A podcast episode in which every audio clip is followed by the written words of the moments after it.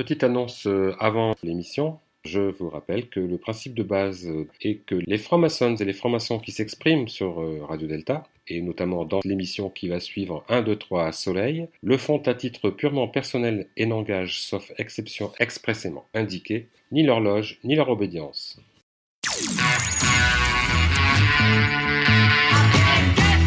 Vous êtes sur Radio Delta, la radio qui rayonne entre les oreilles.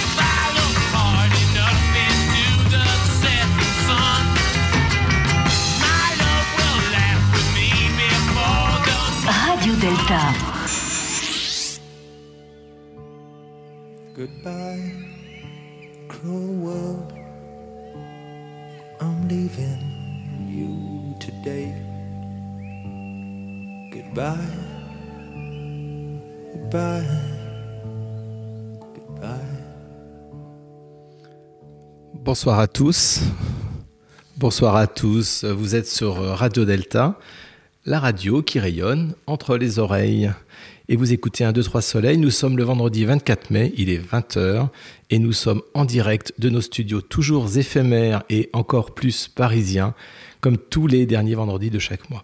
Alors Radio Delta, c'est une radio libre, indépendante, bénévole, une radio web à retrouver sur notre site deltaradio.fr pour une écoute en direct, comme là ce soir tout de suite, de notre émission 1, 2, 3 Soleil, chaque dernier vendredi de chaque mois, ou la réécouter en podcast, ou encore pour écouter les autres émissions de Radio Delta, comme Deux colonnes à la une, qu'on salue au passage, Sous le bandeau, l'émission maçonnique de nos frères québécois, et on salue Franco et, ses camarades, et puis aussi les Pierres Brutes, les Pierres Brutes, émission euh, faite par de jeunes francs-maçons et de jeunes francs-maçonnes, et je crois que c'est le deuxième vendredi de chaque mois. Et la prochaine émission, on en parlera tout à l'heure, c'est sur le complot. Alors, euh, Radio Delta, c'est aussi donc euh, des reportages, des reportages sonores, et je crois que le dernier qui est, je crois, en ligne, c'est euh, la conférence sur Harry Potter qui a eu lieu à la Grande Loge de France il y a, je crois, une quinzaine de jours. Gilles? Merci Gilles de ta présence et de ta participation. Alors on a également, donc je le disais, du, du direct, des émissions à écouter. On est prêt, je crois, à plus de 50 000 téléchargements des podcasts. Donc sur notre site, vous avez tous les podcasts que vous pouvez écouter, qui sont classés par thème, par émission, et donc euh, n'hésitez pas, c'est très bien. Alors je précise également, à moins que Gilles veuille prendre la parole, parce qu'il a saisi le micro, non, il ne veut pas prendre la parole. Alors je précise que toutes les personnes qui sont autour de la table et qui participent à cette émission ne sont pas francs-maçonnes ou pas francs-maçons. Certains le sont et d'autres le sont pas. Certains le seront peut-être un jour ou pas. Toutes les personnes qui sont ici présentes ne parlent qu'en leur nom propre. Hein. Alors je dis ça surtout parce que quand il y a des francs-maçons, ils aiment bien parler au, sein de, au nom de leur obédience, de leur loge, de leur rite, etc. Mais on est ici euh, pour parler au, au sein, au, au nom de notre, de notre propre nom. C'est surtout ça qui est as- important. Tu as dit de l'horloge? Oui. Pourquoi? L'horloge ça donne l'heure, mais Ah oui, l'horloge, d'accord. Merci Gilles. Eh bien voilà, cette émission, euh, elle se veut accessible à tous. Et aujourd'hui, on a de nombreux spectateurs ou auditeurs qui sont sur la salle, qu'on salue au passage. Merci d'être venus. J'espère que vous aurez des questions à poser.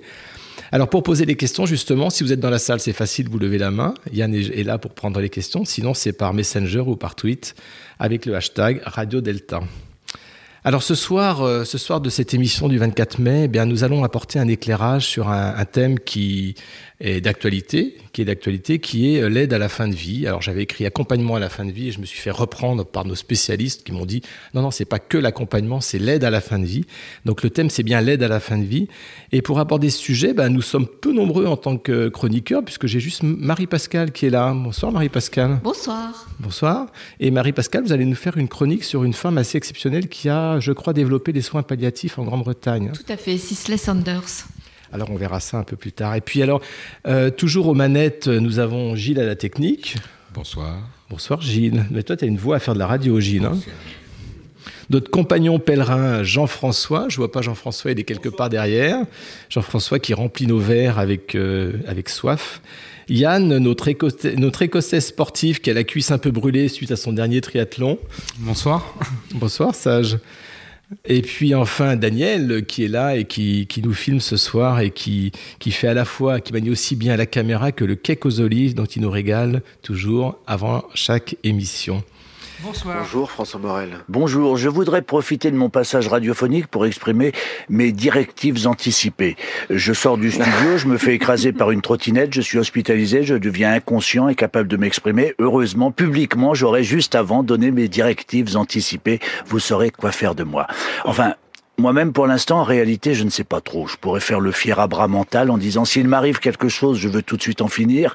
C'est facile à dire. Je suis aujourd'hui dans une forme éblouissante. Je lisais encore hier soir, avant de m'endormir, les résultats de mes derniers résultats hématologiques. Ils sont excellents. Ma vitesse de sédimentation, ma numérotation globulaire, ma formule leucocytaire, tout est formidable. Ce qui a fait dire à mon médecin traitant, Monsieur Morel, vous êtes une véritable petite machine. En revanche, quand je serai au bout du rouleau, qui me dit que je n'aurai pas encore envie de voir défiler un tout petit peu les derniers morceaux du ruban de la vie, boire le verre jusqu'à la lit, profiter encore du souffle caressant d'une brise légère, d'un rayon de soleil qui se pose sur ma joue, d'une caresse, d'un frôlement, d'une marque de tendresse. La vie ne vaut rien, mais rien ne vaut la vie, comme chante André Malraux sur une musique d'Alain Souchon. Il est possible aussi que je me dise, basta, suffit, j'ai fait mon temps, arrêtons les frais des branches comme chante France Gall sur des paroles de Michel Berger. Je n'en sais rien.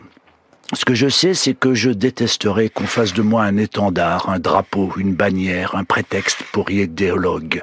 Ce que je sais, c'est que je détesterais qu'on me filme sur mon lit de douleur, qu'on me vole mes derniers moments d'intimité, qu'on impose à mes amis, à ceux qui m'ont connu, une dernière image qui ne correspond pas à celle que j'aurais envie de laisser. Ce que je sais, c'est que je détesterais qu'un avocat, abruti d'idéologie rance, se serve de moi pour distiller ses opinions frelatées en criant remontada comme si je n'étais qu'un score victorieux d'une compétition sportive. Ce que je sais, c'est que je trouve curieux que ceux qui prétendent croire à la vie éternelle veuillent à tout prix s'accrocher à la vie terrestre. Ce que je sais, c'est que le droit à mourir dans la dignité rejoint celui de vivre dans la dignité. Ce que je sais, c'est que je voudrais qu'on me laisse tranquille, que jusqu'au bout on me respecte, qu'on ne me parle pas comme à un animal de compagnie, comme à un chien. Ce que je sais, c'est que les images filmées par la famille de Vincent Lambert et diffusées sur un site droitier m'ont paru indignes. Ce que je ne sais pas, c'est si Vincent Lambert, qui aimait la vie et le rock psychédélique, ressent toujours des émotions en écoutant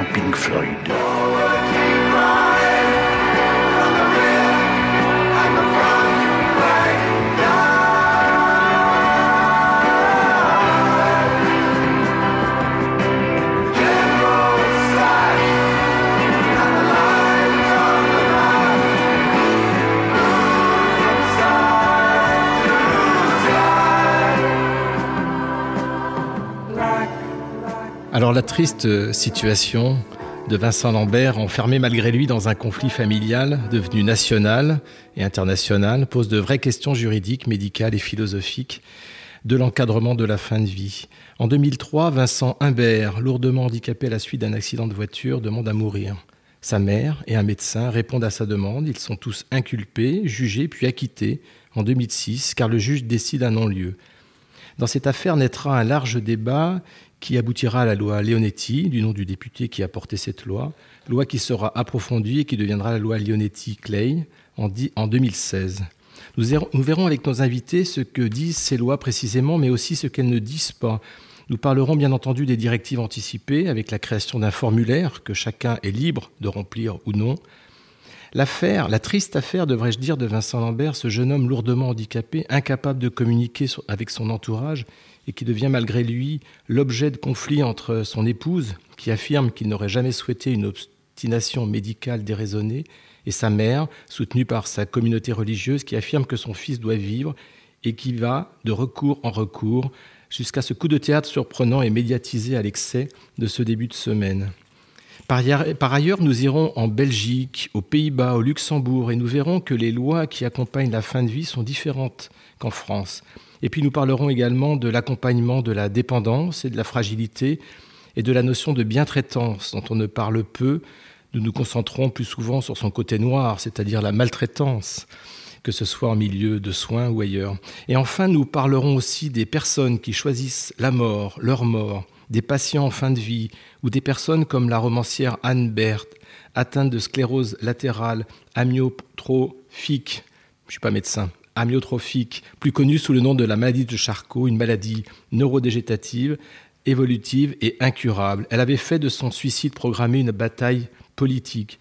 Elle est morte lundi dernier à l'âge de 59 ans après avoir reçu une injection létale dans un service de soins palliatifs en Belgique. Un pays qui permet ce suicide assisté avec l'encadrement médical, juridique et psychologique que l'on précisera. Vous le voyez, chers auditeurs, beaucoup de sujets à traiter dans, des domaines très imbriqués, la justice, le médical, l'éthique, sujets que nous allons tenter d'abord de décrypter car le jargon juridique et les termes médicaux sont très complexes et pas toujours compréhensibles. Et j'espère qu'à l'issue de cette émission, chacun y verra plus clair sur ce sujet qui souvent, que souvent nous ne voulons pas voir. Et à ce titre, je rappelle que 8% seulement des Français ont rempli leurs directives anticipées mais qui nous concerne ce sujet, bien entendu, tous. Et pour aborder ce, ce, sujet, pour aborder ces sujets, nous avons invité trois, quatre même, quatre personnalités. Tout d'abord, le professeur Bernard Lebeau. Bernard, bonsoir, merci d'être avec nous. Bonsoir à vous, c'est un plaisir renouvelé.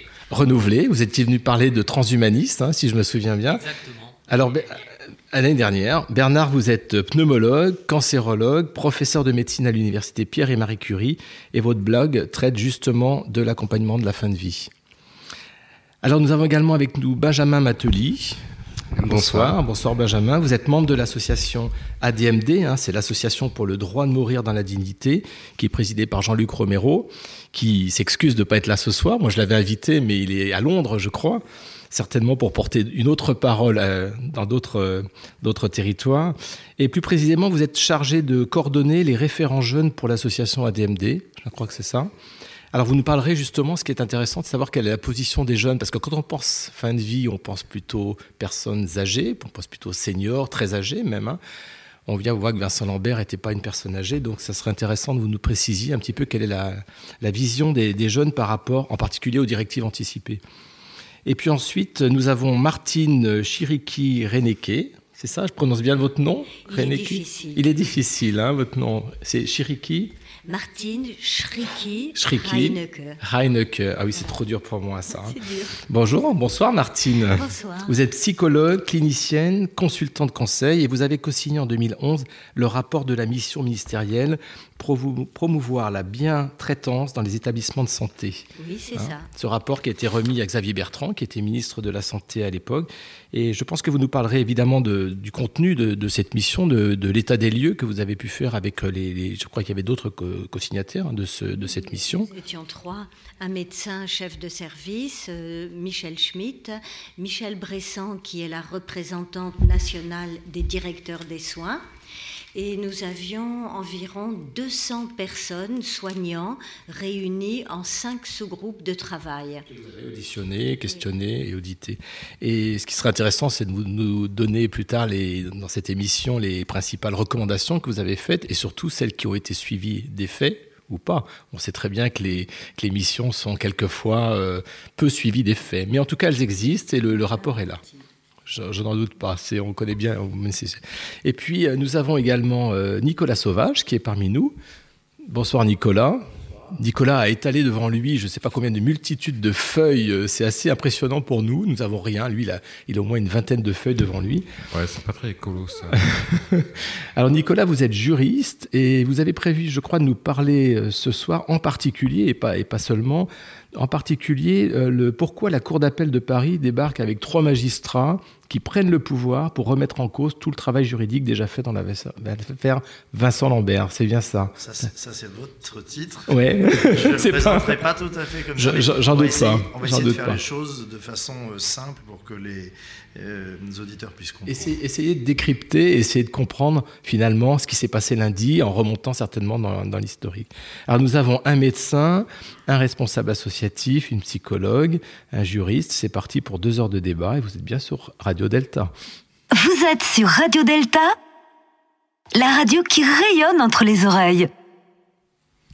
Alors sur cette affaire Vincent Limbert, qui est-ce qui veut, euh, qui veut commencer? Est-ce que, est que Nicolas, euh, vous pouvez nous, nous rappeler un petit peu le, le déroulé, euh, si on reste sur, sur un terrain purement juridique, puisque c'est votre, votre, comment dire, votre expertise en fait? Qu'est-ce qui s'est passé d'un point de vue juridique?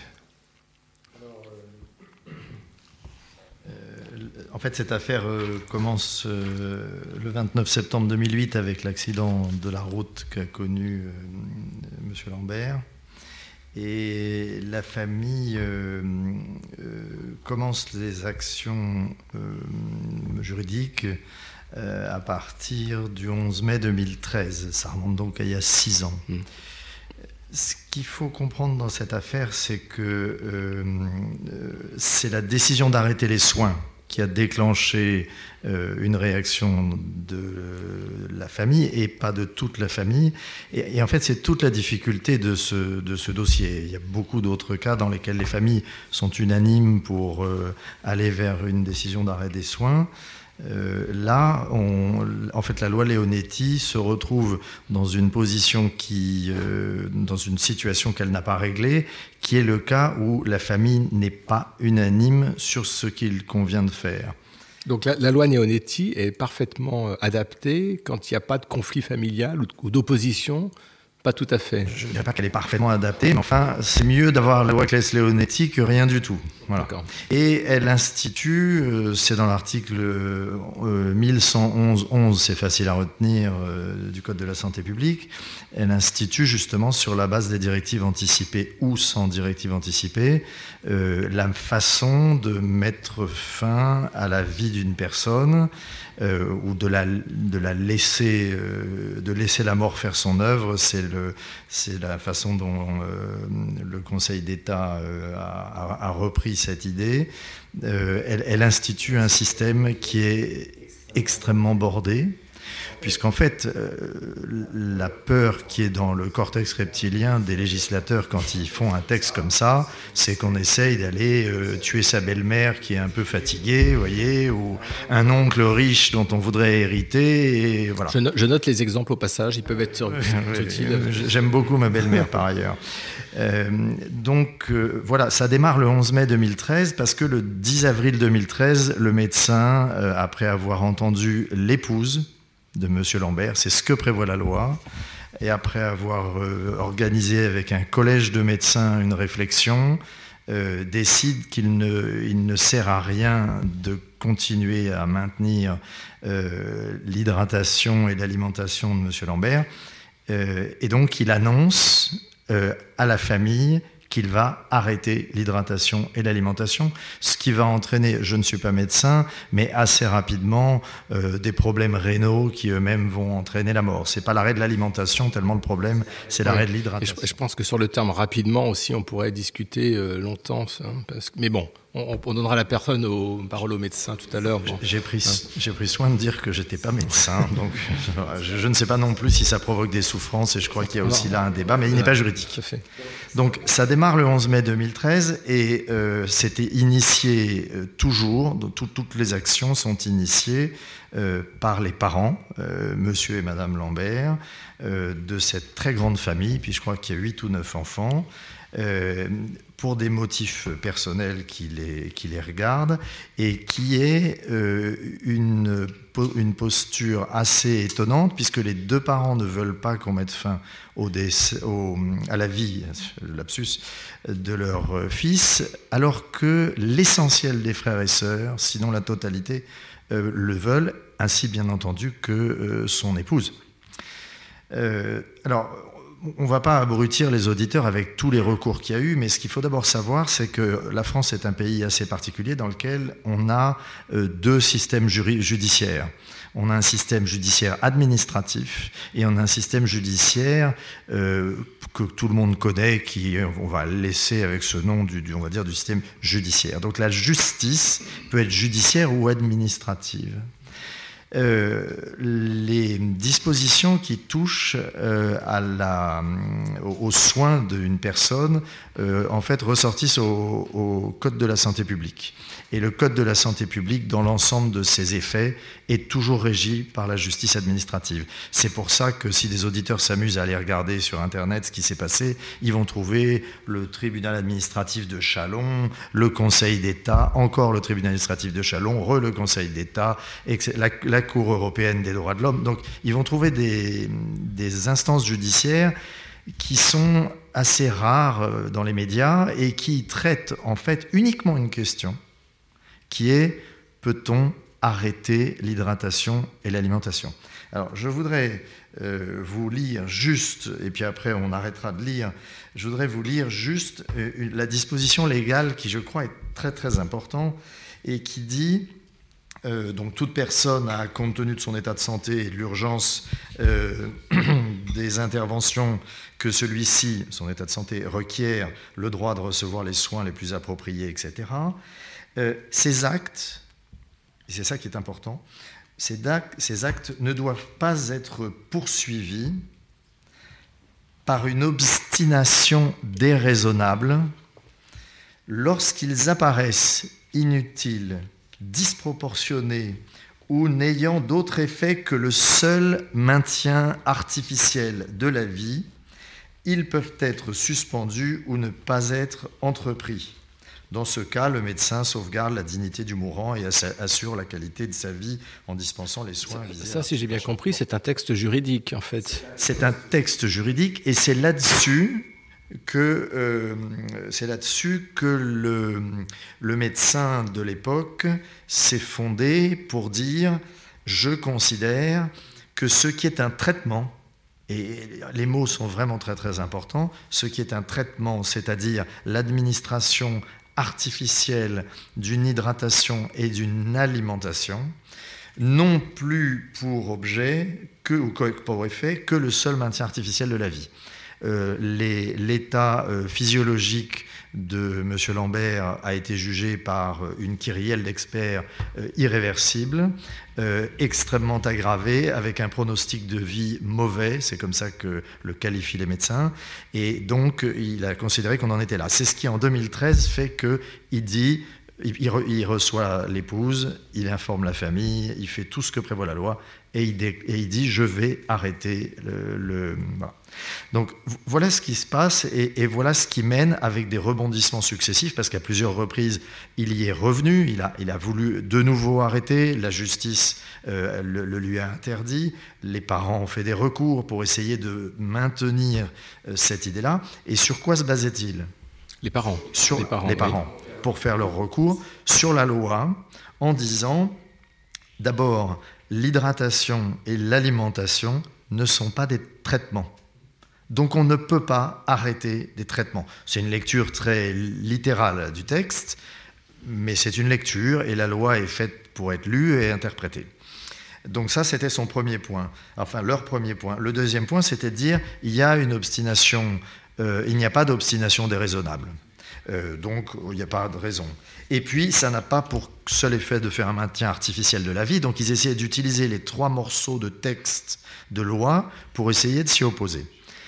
Ils ont euh, dernièrement euh, perdu, puisque dans une décision tout à fait exceptionnelle, le Conseil d'État, le 20 juin 2014, a rendu une décision disant on arrête euh, aucune des, objections qui est faite par les parents n'est finalement recevable. On arrête euh, d'alimenter et d'hydrater M. Lambert. Là-dessus, et en parallèle, ils avaient saisi la Cour européenne des droits de l'homme. La Cour européenne des droits de l'homme dit euh, Moi, je ne peux recevoir aucune des plaintes du père, de la mère ou de l'épouse ce ne sont pas les justiciables et M. Lambert n'est pas mort. Donc si M. Lambert veut faire une plainte, qu'il la fasse lui-même. C'est facile à dire, mais c'est expliqué d'une façon très juridique. En fait, une personne ne peut pas se faire représenter par quelqu'un de sa famille. mais, mais quand même, la Cour européenne des droits de l'homme dit, sur le principe, ce que fait la France me dérange, et je demande qu'on arrête, qu'on arrête cette opération qui va se mettre en place de, suppression de l'hydratation et de l'alimentation. Donc ils arrivent à avoir une décision qui n'a pas une utilité très immédiate, mais bon. Ça, c'est la Cour européenne des droits de l'homme. La Cour européenne des droits de l'homme. On a parlé de l'ONU aussi. Hein, la, alors, alors ça, c'est la, ça, c'est la fin. Ça, c'est là, on est, là, je ne suis qu'en 2015. Euh, J'en ai trois ah, pages. alors, bah, je vais, je vais abréger. On va avancer parce que sinon mes autres invités là vont s'endormir. Ça, revient, ça revient à plusieurs reprises avec un nouveau médecin qui essaie de nouveau d'arrêter les, soins. Euh, et à chaque fois, évidemment, le tribunal administratif est saisi et ça remonte une deuxième fois au Conseil d'État, le 24 euh, euh, avril 2019. donc pour la deuxième fois, le Conseil d'État, qui est notre plus haute juridiction en France, avec la Cour de cassation, la Cour de cassation pour le judiciaire et le Conseil d'État pour la justice administrative, dit on arrête l'hydratation. En parallèle, ils ont saisi, les parents toujours, ils ont saisi une chose, alors il faut rendre hommage aux deux avocats qui ont quand même une imagination exceptionnelle. Ces, deux confrères, enfin surtout Jérôme Triomphe, c'est une, imagination absolument exceptionnelle parce que euh, personnellement, jusqu'à entendre cette affaire, je ne connaissais pas l'existence de cette, euh, de cette convention. Et donc il y a une convention qui est la Convention relative aux droits des personnes handicapées et son protocole facultatif des Nations Unies que la France a signé, qui comprend une commission d'interprétation qui a le pouvoir de dire à un pays, non, ce que vous faites est contraire aux principes de notre convention. Donc, ils ont saisi cette convention. C'était uniquement consultatif. Hein, c'était consultatif. il n'y a aucun pouvoir juridique de cette convention. alors, elle a, même si elle a été signée. Non, euh, beaucoup de journalistes ont dit qu'elle n'a pas de pouvoir. C'est pas tout à fait exact quand on adhère à une convention internationale, ce qui est le cas de la France, on se soumet par avance aux décisions de la commission d'interprétation, qui au cas au cas particulier dit euh, et a le pouvoir par le texte de la convention dit à la France arrêtez tout, vous ne pouvez pas débrancher l'hydratation et l'alimentation de M. Lambert parce que ça va entraîner des conséquences irréversibles. Et moi, je veux prendre mon temps pour examiner la violation de ma convention que vous, la France, avez signée et que les parents Lambert prétendent. Voilà. Donc, il est vrai que ce comité international s'adresse à la France. Il ne s'adresse pas au médecin qui va arrêter euh, qui va couper l'alimentation ou l'hydratation. Et donc, c'est ce que les juristes appellent une, une problématique d'effet direct. Est-ce qu'une décision d'une commission internationale comme ça oblige euh, un médecin français, un hôpital? Pas du tout. D'où la raison pour laquelle, avec surprise, on a vu arriver la Cour d'appel de Paris, cette fois, on est passé dans la partie judiciaire. Et la Cour d'appel de Paris a été saisie avec une célérité extraordinaire en une journée, hein, quand la justice peut être très rapide, euh, avec une autorisation d'assigner à, à, heure fixe, c'est-à-dire l'après-midi même à 17h.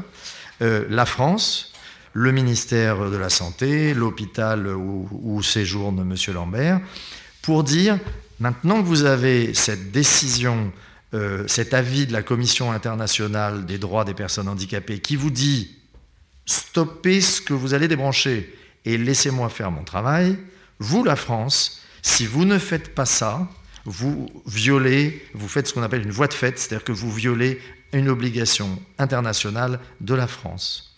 Et c'est comme ça que les juges, avec un arrêt qui est très très bien écrit, il faut le dire, les juges ont effectivement considéré qu'il euh, y avait un cas d'urgence et qu'on avait une problématique, c'est que si on débranchait, il n'y avait pas de retour possible. C'est pour ça qu'on a eu cette décision lundi dernier. Je ne crois pas que ça méritait euh, d'en faire un triomphe, si j'ose dire, euh, de la part de mon confrère Jérôme Triomphe. disons que ça ne fait que repousser la décision finale, qui sera peut-être que la France n'a pas violer ses obligations, qu'elle fait les choses dans les règles et que tout va bien et que donc dans trois mois, six mois, finalement, on décidera de supprimer l'hydratation et l'alimentation de ce, de ce pauvre euh, concitoyen. Merci Nicolas pour euh, ces aspects très euh, juridiques, très précis, très rigoureux. Je ne sais pas si on a bien suivi. On va tout recommencer depuis le début. Non, je rigole. On va pouvoir les réécouter en podcast parce que c'est quand même très important d'avoir l'encadrement euh, juridique de ces affaires puisqu'on est dans un cadre juridique, on ne fait pas n'importe quoi, on est encadré, vous l'avez, redit. Bernard Lebeau, professeur Bernard Lebeau, quand on parle d'obstination déraisonnée, parce que c'est le terme qui est utilisé dans la loi, qu'est-ce que ça veut dire? Déraisonnable. Déraisonnable. mais, mais bon, c'est le, le mot juste, oui. Euh, on est tout à fait, dans le cas de Vincent Lambert, devant une obstination déraisonnable, puisqu'il y a eu deux expertises, notamment neurologiques, qui ont été poussées au maximum avec ce qu'on appelle une IRM fonctionnelle. Euh, les deux, je crois, ont été faits à 5 ans d'intervalle, et la deuxième met en évidence une aggravation très nette de son état, c'est-à-dire c'était déjà pas brillant du tout, du tout, c'est un, un décérébré, excusez-moi du terme, il a, il a une vie végétative, quand la famille du côté de la mère dit Oh, mais attendez, on lui a donné à manger de la compote de pommes hier. Mais on se moque du monde. C'est-à-dire, vous mettez sur la bouche de quelqu'un qui est certes végétatif, mais néanmoins un peu conscient. Il a un réflexe. Donc Vincent Lambert a toujours des réflexes. Mais c'est pas pour ça qu'il a une vie cérébrale active. Et continuer de le faire vivre, pour moi, je le dis clairement maintenant, alors que je n'ai rien contre la mère, je n'ai rien contre la fille. La mère et la fille souffrent. La mère avait même eu l'honnêteté au début de dire si Vincent avait signé des directives anticipées demandant à ce qu'on arrête les soins dans un état de décérébration, je l'aurais accepté. Donc il ne faut pas être trop dur avec la mère. Certes, elle a des opinions, mais sa croyance, ça la regarde, ça ne nous regarde pas. Ce qui compte, c'est qu'il y a actuellement beaucoup de gens qui souffrent à cause de cette affaire. Et je crains que les trois avocats qui ont pris cette décision ne se rendent pas compte de ce que c'est que la vie de Rachel Lambert, de la vie de ses amis, et même de la vie de sa mère. C'est-à-dire, la mère, on peut se poser des questions maintenant. Euh, son neveu, à dire, ça dit d'elle, ça, ça l'engage, ça ne m'engage pas, c'est une sadique. Elle veut se venger de sa belle-fille qui lui a piqué son fils. Parce que c'est ça aussi l'histoire Lambert. Hein. Ils sont tous les deux infirmiers en psychiatrie, ils sont partis vivre dans le Nord, alors que lui vivait dans le Midi. Et, je pense qu'il y a probablement, comme cela arrive de temps en temps, un conflit mère-belle-fille. Et, et, malheureusement, cette décision juridique, la justice doit prendre son temps, et je le conçois, mais six mois de plus, ça devient insupportable. Et c'est là où on peut regretter l'insuffisance de la loi Leonetti, de la loi Leonetti-Claes. C'est-à-dire, si nous étions en Belgique, Vincent Lambert serait mort depuis longtemps. Benjamin? Euh, Confirmer là-dessus, en fait, il y a au niveau euh, de la loi belge quelque chose qui est très bien qu'on demande depuis longtemps, puisque les lois Claes-Leonetti ont été revues, parce qu'en fait, en France, on a la, la fâcheuse tendance, quand on voit qu'une loi ne va pas, de la faire refaire par le même qui a fait la loi. Donc on a demandé deux fois sous deux, parce qu'on ne peut pas dire, hein, c'est soit un gouvernement de droite et un gouvernement de gauche, donc à, chaque fois, mais au même député. Euh, et il manque une chose, c'est que si euh, les directives anticipées n'ont pas été rédigées, en Belgique, il n'y a pas de déchirement de la famille puisqu'il y a euh, une euh, hiérarchie des euh, personnes proches. On va d'abord demander à l'époux ou à l'épouse. S'il n'y a pas, on va demander aux enfants majeurs. S'il n'y a pas, ça sera aux parents. Il y a une vraie hiérarchie qui permet de aux Mais ça, c'est inscrit dans la loi. dans la loi belge, ouais, dans la loi belge, vous avez la hiérarchie des proches. Et si ça aurait été le cas là, pour Vincent Lambert, on aurait demandé à son épouse, elle se serait exprimée, et voilà, on aurait suivi et point final. Voilà. Là, le, problème en France, c'est qu'aujourd'hui, on a des déchirements familiaux euh, du fait d'un manquement, à, notre sens, hein, au niveau de la DMD, de, la loi. La loi ne règle pas tout, et notamment ce cas-là, qui est pourtant assez simple. Euh, que nous on avait exprimé quand le, député Claes, euh, le député Lonetti avec son confrère Claes avait revu la loi, on leur avait proposé de rajouter cette disposition, ils ne l'ont pas fait, on, trouve ça fort dommage. Pour vous, le, cas, entre guillemets, j'aime pas trop ce terme, mais le cas Vincent Lambert, c'est un cas exceptionnel ou c'est un cas qui pourrait être amené à se reproduire par déficience justement des, termes de la loi? Le cas Vincent Lambert n'est pas exceptionnel. J'ai trop souvent entendu les politiques dire Mais vous nous embêtez avec ça, pourquoi faire une loi? Avant la loi Lonetti, les gens disaient Mais sont des cas exceptionnels que les médecins se débrouillent. C'était bien, bien, le cas, Bernard Legault. Et c'était le cas. Et on se débrouillait pas si mal que ça, mais pas partout, de façon très inégale.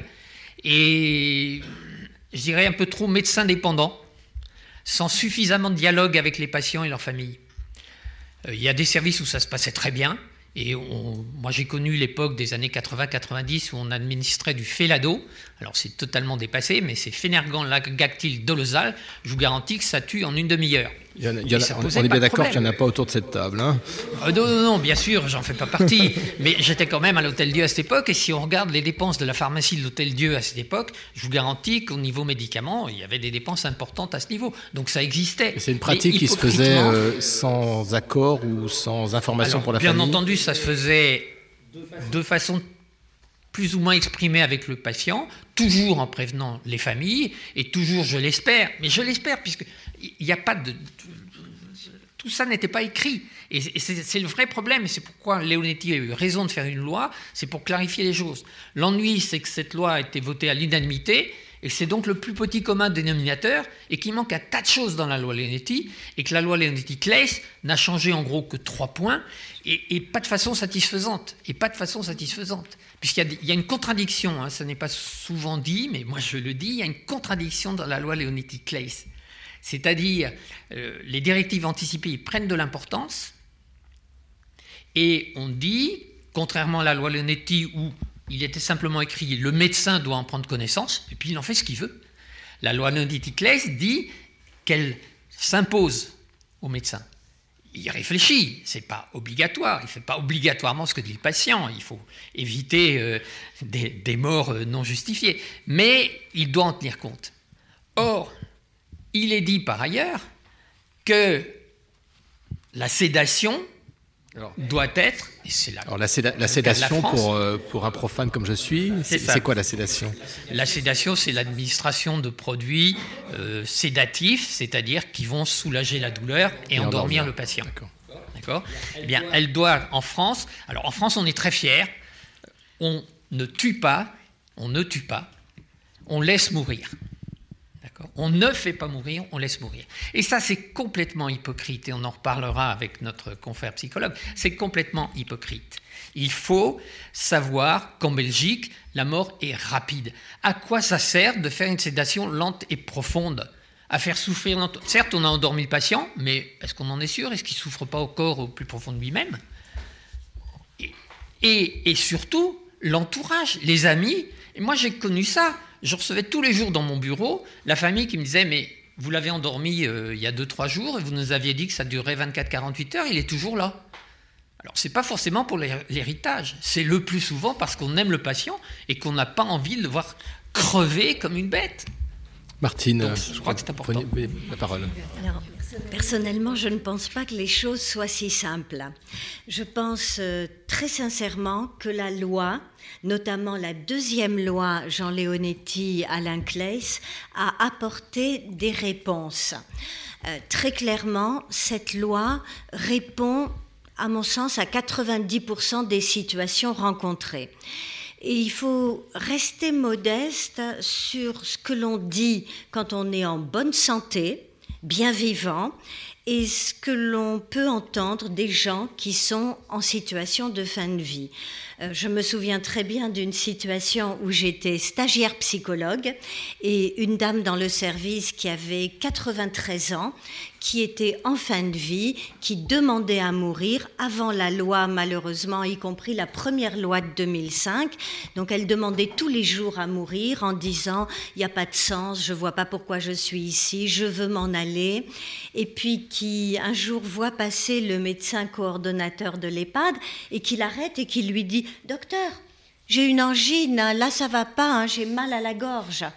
Ou alors des gens qui déclarent euh, mordicus qui veulent mourir, mais qui vont vous dire Ah non, là ça va pas du tout, votre place, ça manque de sel, c'est dégoûtant.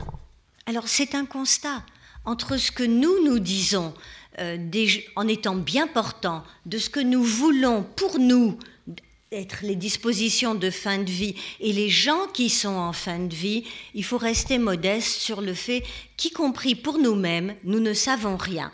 Donc il y a ça, je pense que ça c'est une donnée importante. Et que la loi ne prétend pas résoudre des problèmes de morale. Et là, euh, il faut voir les choses telles qu'elles sont. Et heureusement d'ailleurs, la loi est un instrument social qui régit des situations, y compris avec les imperfections que ça a. Je crois que la nomination de la personne de confiance, les directives anticipées, le droit à la sédation profonde et continue ont considérablement, hein, oui, ont considérablement changé les choses. Mais souvenez-vous que le rapport Sicard de 2012 exprimait clairement que les Français ne sont pas prêts à faire rentrer dans la loi l'euthanasie. Et alors, indépendamment de ce que nous pensons, Eh bien, moi, je pense qu'on n'a pas le droit d'imposer à une majorité qui n'est pas prête. Non, non, des madame, là, je ne suis pas du tout d'accord. Les sondages existent. Euh, Ber- Les Bernard, sondages je, je crois qu'il y avait euh, Benjamin. Mais on Benjamin. est d'accord. Ah oui, mais- Benjamin. Benjamin Mathieu. Juste pour reprendre les sondages, effectivement, on a un sondage euh, récent en plus de la Croix qui n'est pas du tout commandité. On est à près de 90% des Français qui sont prêts. Et si on prend le grand débat qui vient juste d'avoir lieu euh, suite aux, aux manifestations des Gilets jaunes, le sujet de la santé n'était pas du tout une préoccupation normalement ni une demande. Ça ressort dans les cinq priorités des Français. Ils veulent quelque chose sur la fin de vie et l'euthanasie, alors que ce n'était pas du tout demandé par le gouvernement.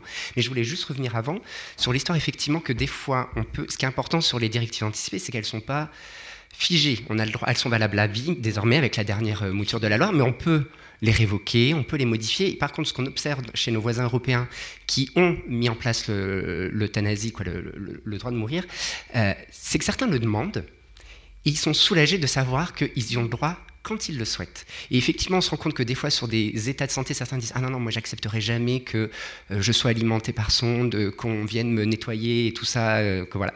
Et puis finalement, effectivement, au vu de l'état de la santé qui avance, l'acceptation devient, un petit peu plus grande, mais on se rend compte qu'ils sont soula- quoi, soulagés, entre guillemets, ils sont plus sereins du fait de savoir que si à un moment donné, vraiment, ils n'en peuvent plus, ils peuvent. Et en fait, on se rend compte qu'effectivement, en Belgique, c'est le cas. Beaucoup, j'ai pas les chiffres exactement, mais une partie des gens qui ont demandé l'euthanasie, qui a été acceptée, finalement, ils, ne la demandent pas. Mais c'est intéressant de voir euh, psychologiquement, après, je ne suis pas spécialiste, mais de voir comment les gens, finalement, vivent mieux, de savoir que dès qu'ils veulent arrêter, ils peuvent. Et en France, on se rend compte qu'on meurt mal, les gens sont stressés, ils se disent j'ai pas le droit, qu'est-ce qui va se passer, j'ai pas envie. Et en fait, ce stress rajoute à leur maladie, à leur, euh, problématique, et nous, c'est ce qu'on ne, on ne souhaite pas. Marie-Pascale. Oui, euh, je voulais inciter nos auditeurs et nos auditrices à, regarder en replay une émission sur M6 euh, qui était il y a quelques jours, hein, qui était dossier tabou sur la fin de vie, l'euthanasie, euh, par Bernard de la Villardière, et qui est une émission remarquable où il, il interviewe et il suit sur longtemps, sur plusieurs mois, vraiment toutes les, toutes les situations. Il, suit euh, une femme qui voulait absolument arrêter et comme, comme vous le dites, qui ne veut plus quand, quand, quand ça va mal. Euh, il suit une vieille dame qui va, qui va en Suisse, qui veut absolument, et on filme le suicide en direct. Il y a vraiment toutes les situations qui sont détaillées et remarquablement bien faites et sans aucun jugement. Euh, Je, je confirme parce que nous, nous avions été euh, sollicités. Donc Jean-Luc Romero, notre président, effectivement, est interviewé dans, cette, euh, dans ce reportage qui, d'ailleurs, c'est comme vous, avait été prévu pour être diffusé dans, euh, normalement euh, avant l'été, mais qui a été un petit peu avancé. Et c'est effectivement, il est très très bien suivi. c'est que Vous avez tous les cas de figure qui permettent aux gens vraiment de se donner un avis. Vous avez vraiment tous les cas, les cas vraiment de maladie, les cas euh, de, voilà, de personnes âgées, puis vous avez le cas de nos voisins belges, de ce qui se passe en France en soins palliatifs et ce qui se passe en Suisse avec le suicide assisté. Tout à fait. On va écouter un peu de musique et on reviendra peut-être après sur la- l'aspect purement médical, pour bien comprendre ce qu'on entend par tous ces termes médicaux. Pourtant rien ne vaut la vie.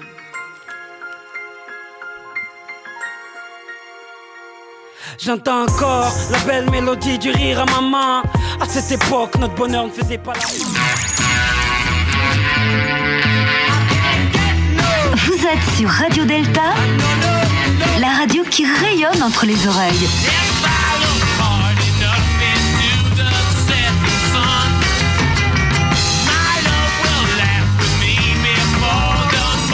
Delta.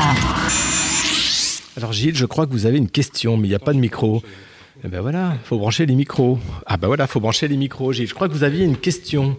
Oui, il y a une question auditeur de- du pèlerin, euh, déjà, et puis une question de ma part euh, ensuite, suite euh, au colloque sur le cerveau qui a eu lieu il y a quelques semaines euh, à la Grande Loge de France. Alors Jean-François, notre faucon pèlerin. Oui, euh, merci. Moi, je voudrais parler à Bernard euh, suite à ce qu'il a dit tout à l'heure, ses propos. Moi, il y a, dans les années 80, j'ai perdu mes deux sœurs. Deux sœurs d'un cancer. Et en années 90, j'ai perdu mon frère. Et j'étais le seul euh, survivant, c'est-à-dire entre guillemets. Donc j'ai été, j'ai demandé l'autorisation, j'ai demandé au professeur l'autorisation pour justement les amener en fin de vie. Ce qu'ont accepté, donc il y a deux cas, c'était sur Bordeaux et sur Orléans. Donc les villes sont passées pour le même endroit. Et les médecins ont tout à fait accepté, puisque ça a duré, euh, ça a duré une petite demi-heure, on va dire, entre guillemets. Et là, nous le voyons à l'heure d'aujourd'hui avec euh, des frères qui, nous, sont en fin de vie et dans lesquels ils sont prolongés, comme vous disiez tout à l'heure, dans un sommeil profond. Et ça dure depuis trois mois, quatre mois. Pour quelle, quelle différence y a-t-il? Puisqu'on dit qu'on évolue dans la société, mais est-ce qu'on évolue vraiment dans la société ou est-ce qu'on régresse? C'est la question que je te pose. Tu peux la, la reformuler parce que je n'ai pas bien Voilà. compris. Ouais, je, je posais la question pourquoi dans les années Ah oui. 70, 80, 90, l'euthon- l'euthanasie entre guillemets était Hmm. autorisée, alors qu'à l'heure d'aujourd'hui, en 2010, 2020, on est en train de régresser en dire maintenant on ne le fait plus. Donc, il va falloir qu'on redéfinisse le terme euthanasie, mais on va un revenir sur les- tard. sur les décisions. Mais pour répondre à cette question, c'est simple. C'est que, et je l'ai un peu fait sentir tout à l'heure, la loi Leonetti a tout changé. C'est-à-dire, avant, il- nous avions un enseignement médical, il y avait des règles du code de, déontologie qui précisent que le médecin doit combattre pour conserver la vie et qu'il n'a pas le droit de donner la mort. Donc, quand nous administrions des potions magiques, entre guillemets, nous étions hors la loi et nous risquions de passer devant les tribunaux. Et ça s'est fait quelquefois, soit pour des infirmières, soit pour des médecins qui ont été dénoncés par leur entourage. Et il y a eu des peines de prison lourdes. Je me souviens d'une infirmière de Mantes-la-Jolie, elle en a pris pour 20 ans. Donc la loi, la loi Leonetti en particulier était là aussi pour protéger le corps médical. En partie, sûrement, et surtout pour uniformiser l'attitude. L'ennui, j'ai dit, c'était le plus petit commun dénominateur, c'est-à-dire qu'elle oublie une chose importante, c'est que tu ne tueras point, qui est le, principe qui reste inscrit dans notre code de déontologie, c'est une erreur d'interprétation de la Bible. Moïse n'a jamais lu, puisqu'il a lu le texte de Dieu, tu ne tueras point. Étant donné que d'abord c'était pas du français, c'était de l'hébreu, et qu'ensuite il est impossible que Moïse soit descendu le lendemain avec l'étape de la loi et qu'il ait fait tuer 3000 juifs parce qu'ils adoraient le veau d'or. Comment pensez-vous que Moïse aurait pu être contre le fait de tuer et qu'il fasse immédiatement tuer 3000 juifs? Donc le bon texte de la loi, et c'est très important pour nous, c'est tu ne commettras pas de meurtre. Oui, euh, je voulais rebondir sur la question de Jean-François. Il y a, un changement important qui est euh, la loi Kouchner en 2004, qui elle remet le patient au centre de la décision. Et effectivement, euh, dans les années 70-80, c'est moi aussi quand j'ai commencé médecine, on faisait les choses. euh, et, et- et on ne demandait pas aux patients et on ne demandait pas à la famille, c'était nous qui étions les dieux et les déesses et qui exécutions, enfin qui, qui décidions de ce qui était. Et, et cette loi a, a complètement changé notre façon et notre, notre façon de voir, notre façon d'approcher notre relation euh, avec les patients et les patientes.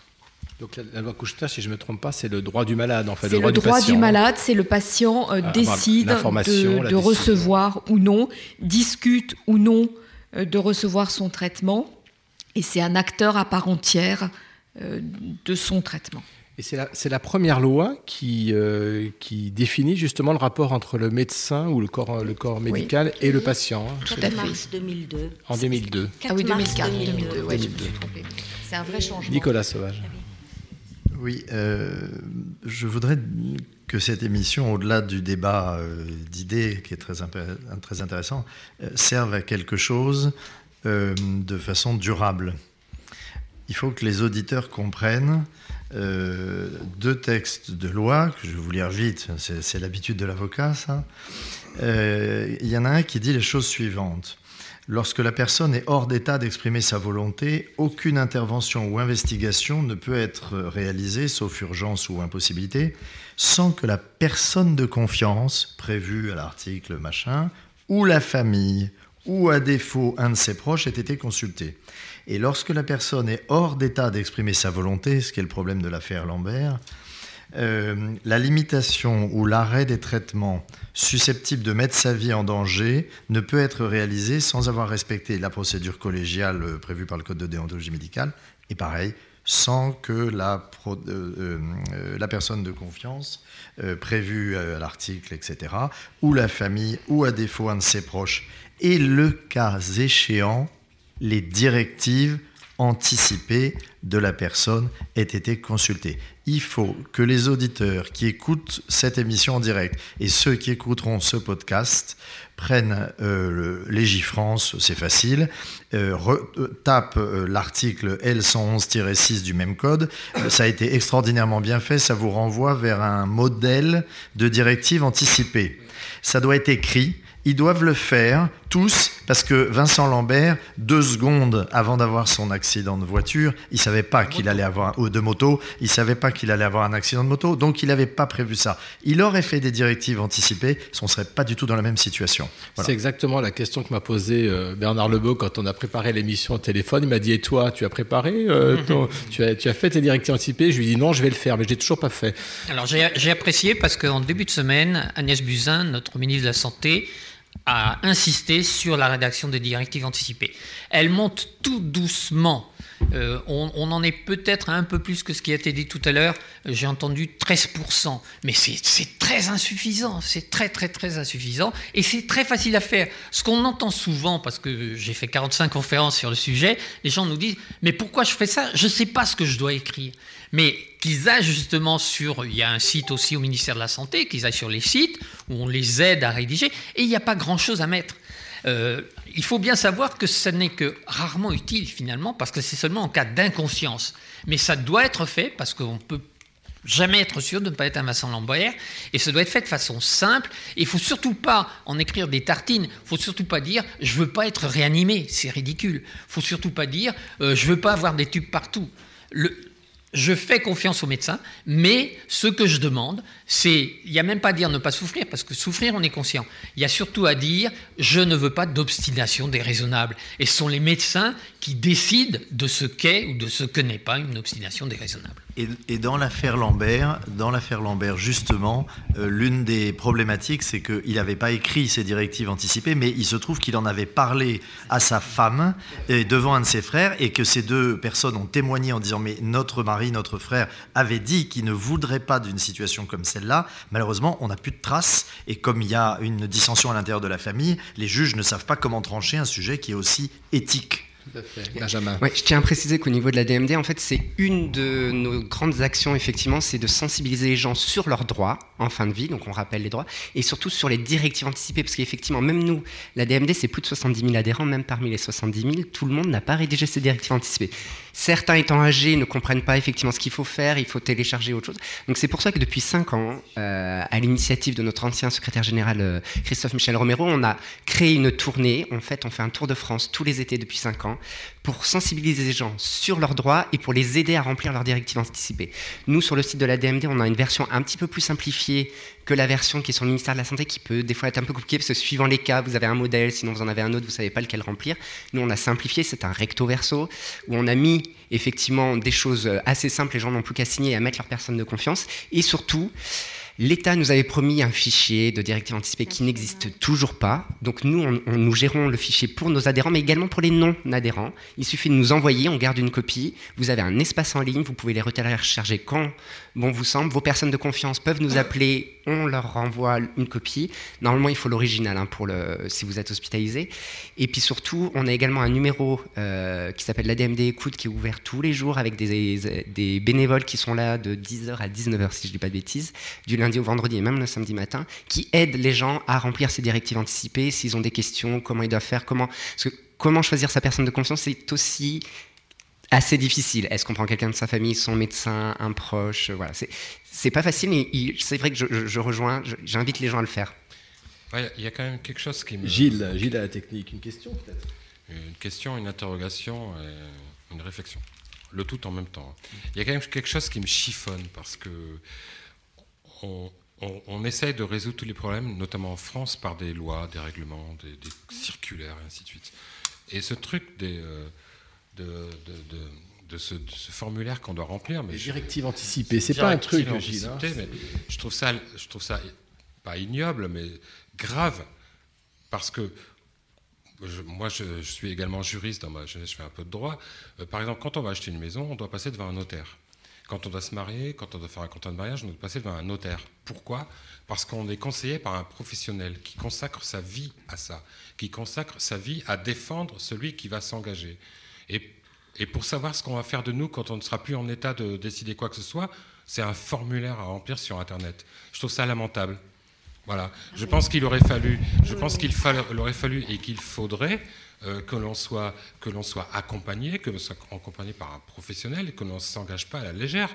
Parce que si, si je remplis cette déclaration un soir que je suis légèrement bourré et, désappointé et que je me tue le lendemain, alors que moi, tous les jours, tout le monde le sait, j'aime bien vivre quand même, ben, voilà quoi.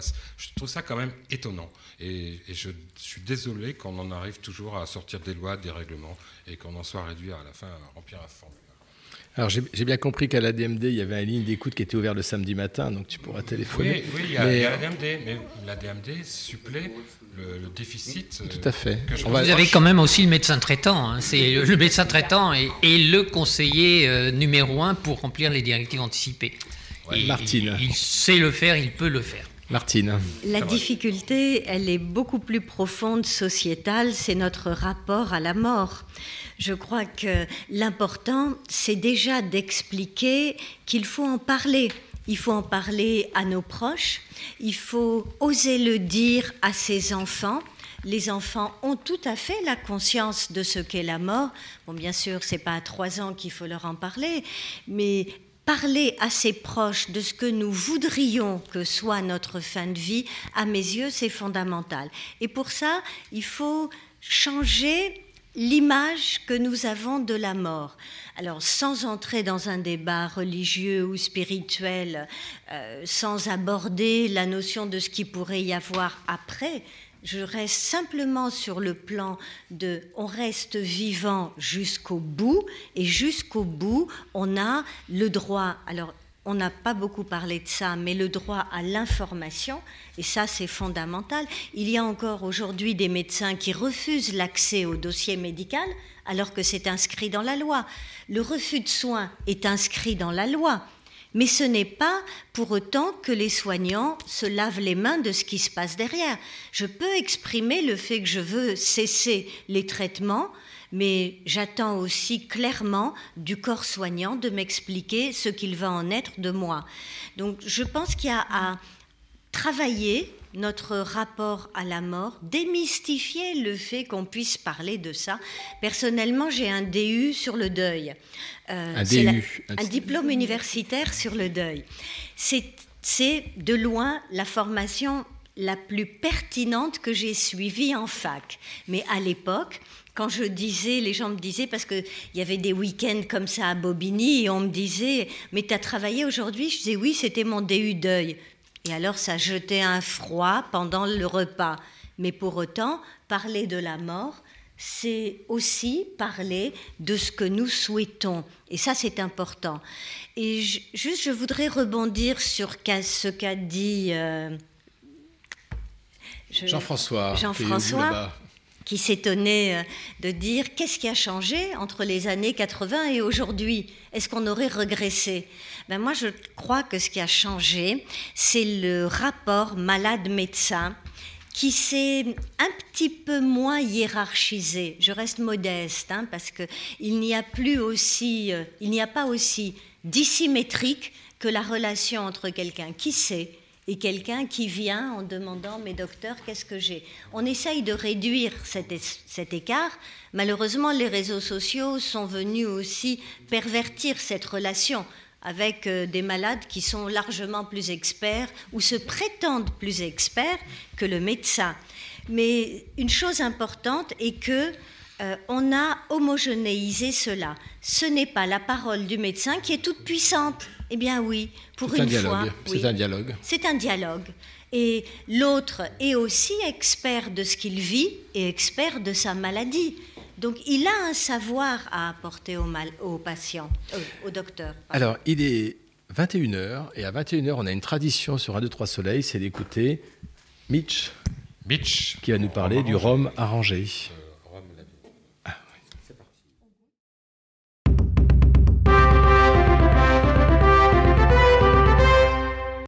En deux avant JC, Maria Francescus Planchetus se rend dans la plus grande agence de voyage de Rome. Bonjour madame, bienvenue chez Voyage Janus. Bonjour monsieur, voilà, j'aimerais beaucoup organiser un voyage vers Hispania pour ma villégiature d'été. un coin sympa et chamarré où l'on puisse faire à la fois la fête, mais se reposer tout de même. Ce que je tiens à mon repos tout de même. Mais bien sûr, madame, je peux vous proposer la petite île d'Ebusa. C'est très bien pour faire la fête en été. Ah oui, euh, c'est calme néanmoins. Ah non, non, non, non, non, c'est pas calme du tout. C'est une île qui ne dort jamais. Euh, jamais? Ah non, jamais. C'est la fête permanente. Une fête finie, hop, une autre débute. Ah oui, oui, oui, jamais donc effectivement, hein Non, jamais, je vous dis. Il y a bien des coins qui sont plus calmes sur l'île, non? Ah non, madame, c'est fête obligatoire. La devise, c'est si tu dors, t'es mort. D'ailleurs, il y a la milice qui passe régulièrement et qui embarque les gens qui s'endorment. Ah non, alors c'est pas du tout ce que je recherche. Et si je faisais plutôt un voyage à étapes, un jour ici, un autre là, le tout sur une thématique de spa et de bien-être. C'est très tendance en ce moment à Rome. Oui, effectivement. J'ai un beau circuit qui fait le pourtour de Mare Nostrum. Ah, c'est plus proche de ce que je cherche, je pense.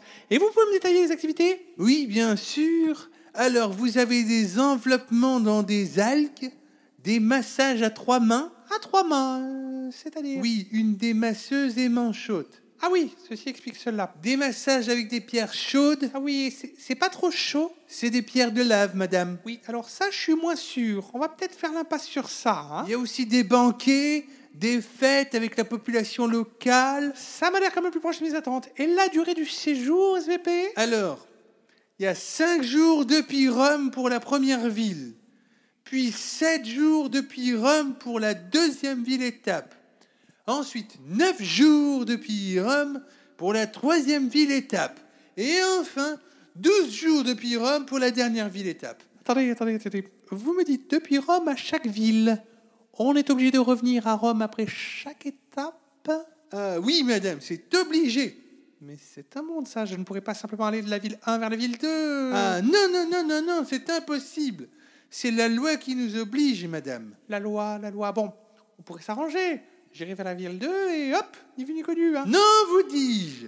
C'est pas possible. C'est Auguste qui ne veut pas. Auguste, mais je le connais un peu. Je suis sûr qu'on va pouvoir trouver un arrangement. D'ailleurs, c'est quoi cette loi? Je ne la connais pas encore. Auguste vient de décider que Rome était le point central de tous les départs dans l'Empire. Du coup, les bornes de distance ne donnent que les nombres de jours qui séparent depuis Rome. On est obligé de calculer comme cela. C'est pour ça. Dura lex sed lex. Moi, je me mets dans les pas de la loi. Dorénavant, tous nos voyages sont calculés en fonction de la distance depuis Rome. Et s'il y a des étapes, elles repartent forcément de Rome. C'est la loi, je vous dis. La loi Oh là oui, je comprends bien, mon jeune ami. Hein Faut vous calmer. La loi, je vous dis. La loi Oui, j'ai compris. Hein Voilà. La loi. Oui, bon, c'est qu'il mordrait l'animal. Hein la loi, c'est la loi. Bon, on a compris. Est-ce que vous faites couchette du coup? Et c'est depuis cette période que nous employons l'expression tous les chemins mènent à Rome. Voilà la petite histoire. Vous êtes sur Radio Delta, la radio qui rayonne entre les oreilles. Alors, nous sommes toujours sur Radio Delta, comme vient le dire le, le jingle, et nous avons une question de, de Hervé qui était dans la salle. Oui, sacré jingle. Hervé, vous avez la parole. Bonsoir à tous. Oui, j'ai j'ai une question, parce que j'ai l'impression que ce débat euh, repose quelque part quand même sur le consentement. Euh, Qu'est-ce que c'est que le consentement d'une personne qui est au bout, vous disiez Martine, jusqu'au bout?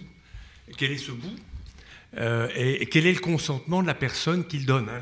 Le, droit est fondé quand même sur le, consentement euh, euh, libre, éclairé, sain, etc.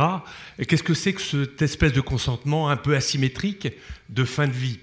Et puis, est-ce que la physiologie ne peut pas nous aider? Qu'est-ce que c'est que ces états de conscience, peut-être progressifs, qui nous font glisser doucement vers la mort avec probablement la souffrance qui est associée de plus en plus grande et qui fait qu'il y a un moment, eh bien, il faut rester humain, il faut quelque part débrancher parce que la, la souffrance est, est trop forte, mais, mais peut-être qu'il y a aussi des stades intermédiaires qui font que ben là, il faut rester vigilant. Est-ce que la science nous éclaire là-dessus?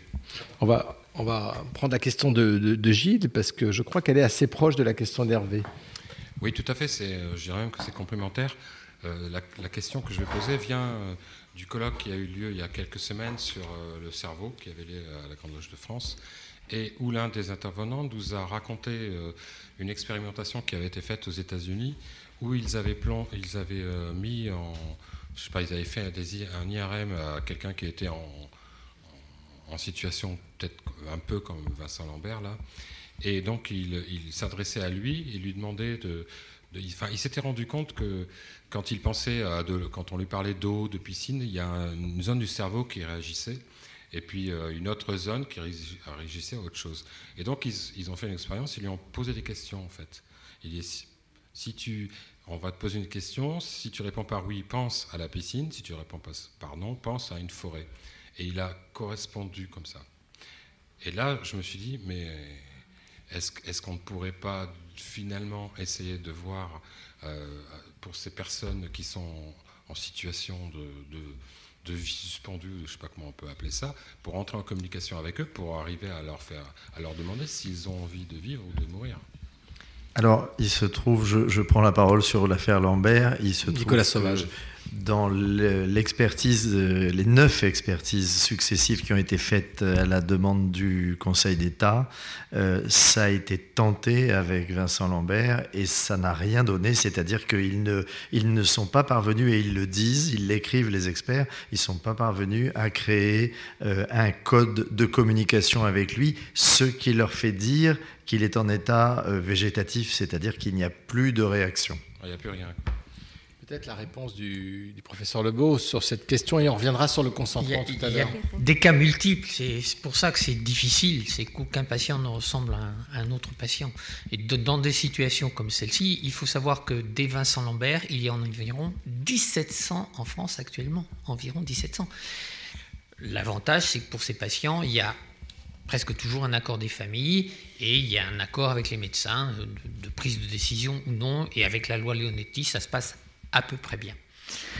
Mais il y a d'autres situations. Euh, Dans la très belle émission de M6 qui était rapportée euh, tout à l'heure sur euh, les sujets tabous, il y a un long passage sur ce qu'on appelle un patient atteint depuis 30 ans d'un locked-in syndrome. Et ce patient, il est heureux de vivre, c'est une évidence. Qu'est-ce que qu'il- c'est un locked-in syndrome? Alors, lock-in syndrome, c'est un patient qui a eu un accident vasculaire cérébral et qui perd tout mode d'expression habituel, qui a de gros troubles neurologiques, qui fait des crises d'épilepsie. Enfin, il y a, des. c'est- vu de l'extérieur, et surtout pour les familles, c'est très difficile à vivre. hein. Bien entendu, ils sont en fauteuil roulant, ils peuvent plus bouger. Mais par contre, ils arrivent à s'exprimer, notamment avec les yeux. Et, c'était étonnant de voir dans cette émission, parce que moi je suis pas neurologue, donc je connaissais pas très bien le locked-in syndrome, même si j'en parle dans mes livres. Eh bien, il jouait au Scrabble. Il arrive à jouer au Scrabble. Et il aime la vie. Et ça fait 30 ans que c'est comme ça, et il en demande. Mais ça, ça se respecte. Par contre, et, ça n'est pas du tout prévu dans la loi Leonetti, euh, quelqu'un de 104 ans qui est bien portant et qui veut mourir, en France, c'est interdit. Il doit aller en Belgique ou en Suisse. Et c'est un scandale, parce que notre devise liberté, égalité, fraternité, elle est bafouée.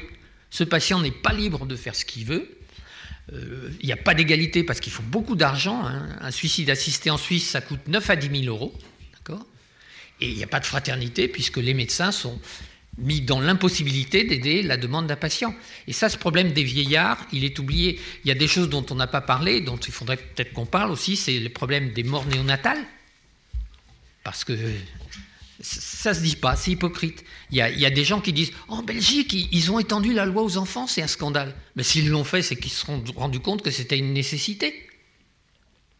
Il y a aussi le problème de toutes ces maladies neurodégénératives. On a évoqué la maladie de Charcot, mais il y en a d'autres. hein. Euh, la maladie de Parkinson en en phase terminale, ça ne va pas en soins palliatifs, ça va dans des EHPAD ou dans des centres spécialisés. Mais euh, les EHPAD, on en manque en France, c'est sous-équipé médicalement, ça peut être une catastrophe. Euh, on pourrait aussi parler de la maladie d'Alzheimer. Arriver à un certain niveau d'évolution, c'est une honte de laisser vivre un Alzheimer qui demande à mourir. Et c'est ce qui se passe en France. Alors, je voudrais revenir sur la, la notion de consentement qui était posée dans la question de notre auditeur Hervé. Martine, euh, c'est quoi ce consentement? C'est défini ou c'est quelque chose qui est intangible. Il est défini. Le consentement, il est euh, le fruit d'une position prise par le patient à partir de l'information qui lui a été donnée. En clair, il appartient à l'ensemble du corps soignant d'informer le patient Et il est écrit dans la loi que informer n'est pas suffisant. Le- les soignants doivent s'assurer de la compréhension de cette information. En clair, si on utilise des termes techniques et scientifiques pour dire ce qu'il en est et que Monsieur X n'y a rien compris, il n'y a aucun n'y a, il y a consentement. pas information. Voilà. Le consentement, il, il est le fruit de l'information et il doit être éclairé. Éclairé, qu'est-ce que ça veut dire? Ça veut dire que si je refuse ce traitement, quelles sont les options qui s'offrent à moi? Je refuse une chimiothérapie, c'est mon droit.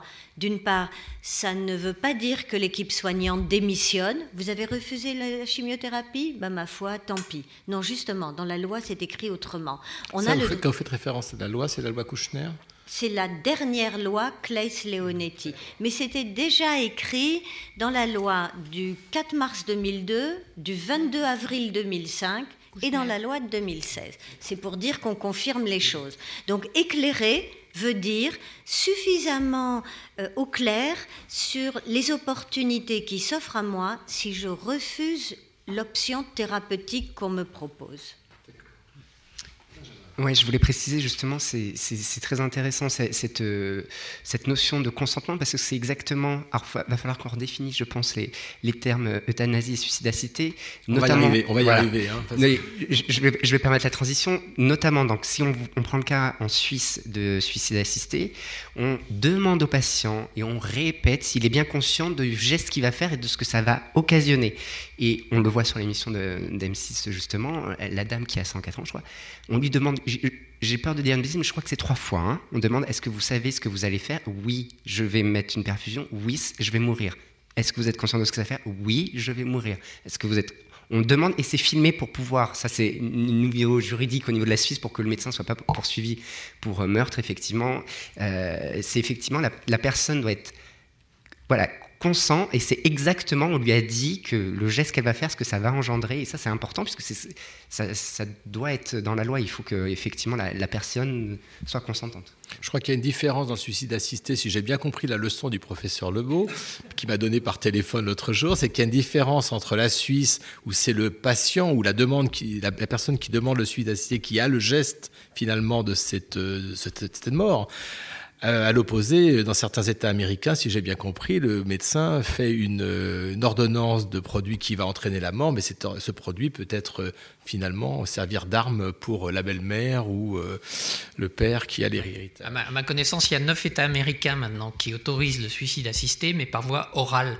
C'est donc très différent de la Suisse, où en général, je crois que dans la quasi-totalité des cas, parce qu'il y a plusieurs associations en Suisse, c'est très compliqué, c'est privé ou bénévole, il y a plusieurs associations. On peut parler de la Suisse, c'est étonnant, parce que l'aide à la fin de vie active, même passive, est totalement interdite en Suisse. Ça va contre la loi suisse.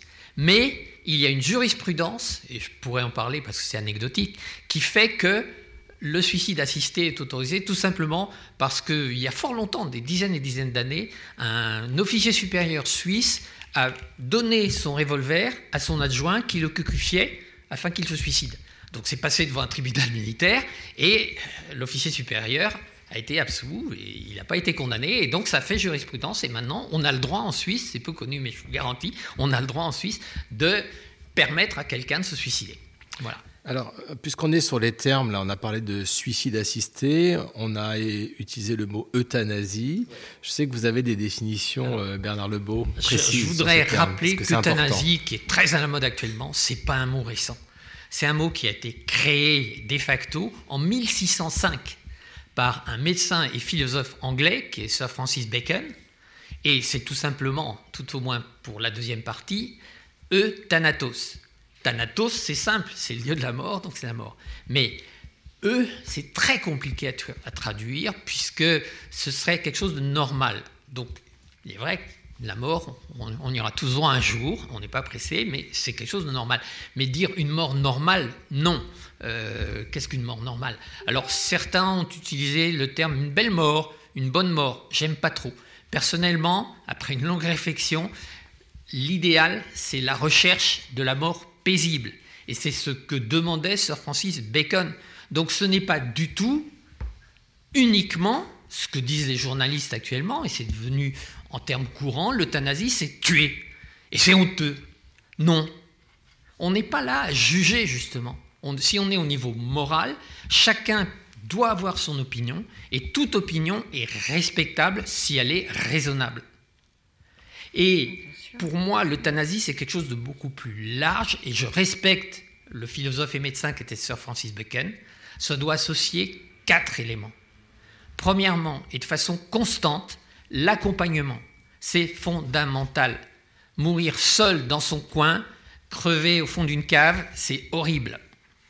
On a besoin de sa famille, on a besoin de ses amis, on a besoin des soignants, et soignants dans un très large sens. Médecins, infirmières, aides-soignantes, psychologues, kinésithérapeutes. C'est très important l'accompagnement, c'est fondamental. Et ça, on en a tous besoin. Le deuxième élément sont les soins palliatifs. C'est également fondamental, on parlera tout à l'heure de Cicely Sanders, mais ça ne résout pas tous les problèmes. Mais c'est difficile d'accès, mais il y a des manques en France. Il faut y pallier, il faut augmenter le nombre d'unités et surtout augmenter le personnel dans ces unités. Mais le, problème des vieillards, le problème de la néonatalité, le problème des maladies neurodégénératives, de l'Alzheimer, ne relève pas des soins palliatifs. Il y a euh, des spécialistes de soins palliatifs qui considèrent que euh, seuls eux ont la compétence de décider s'il faut ou s'il ne faut pas. Non, ils ont des arguments tout à fait recevables, mais il y a eu des excès en service de soins palliatifs. J'ai pu le constater. Philippe Bataille, qui est un sociologue très connu à Paris 12, je crois, a écrit un livre là-dessus qui est euh, très informatif. Le troisième élément, c'est l'aide à la fin de vie passive.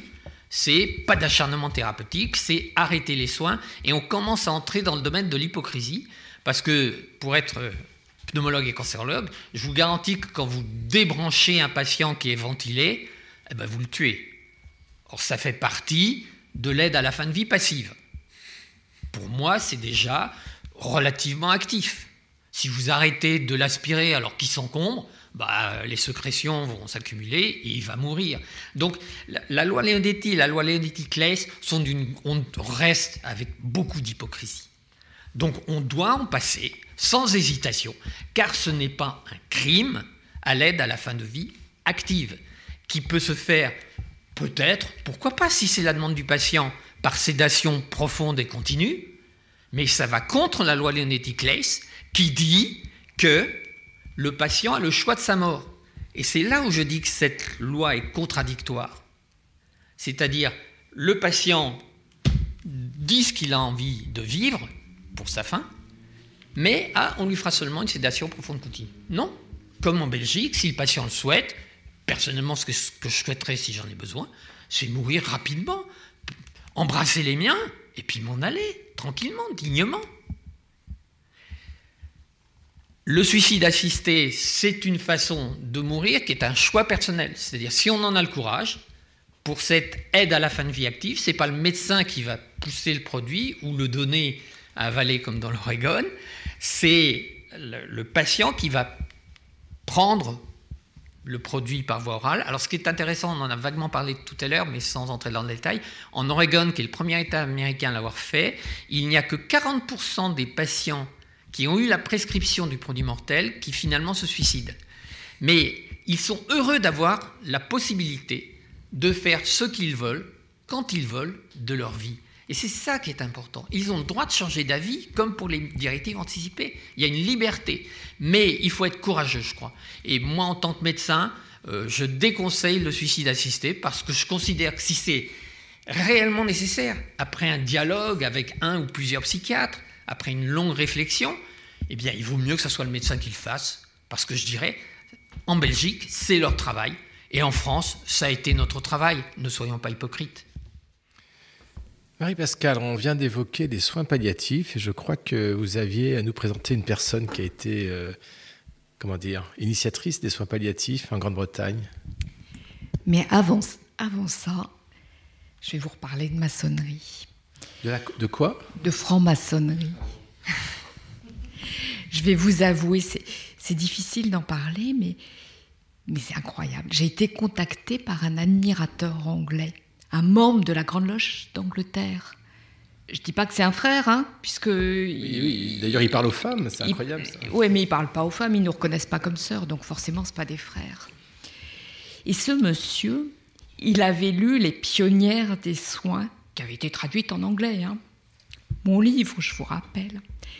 Et il m'a dit, il m'a révélé la très grande déception de l'obédience anglaise.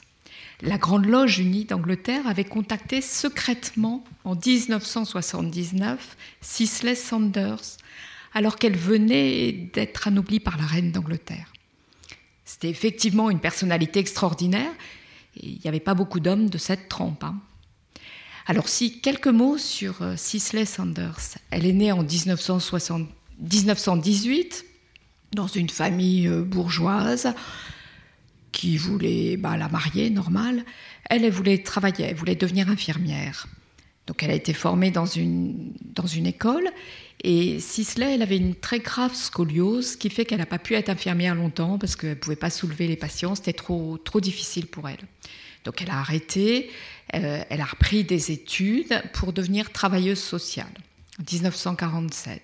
Et puis la, grande légende raconte euh, qu'elle a eu une relation intellectuelle intense, dit-on, avec un certain David Tasma, et ils ont tous les deux inventé le concept d'une maison où les mourants pourraient trouver la paix dans leurs derniers jours.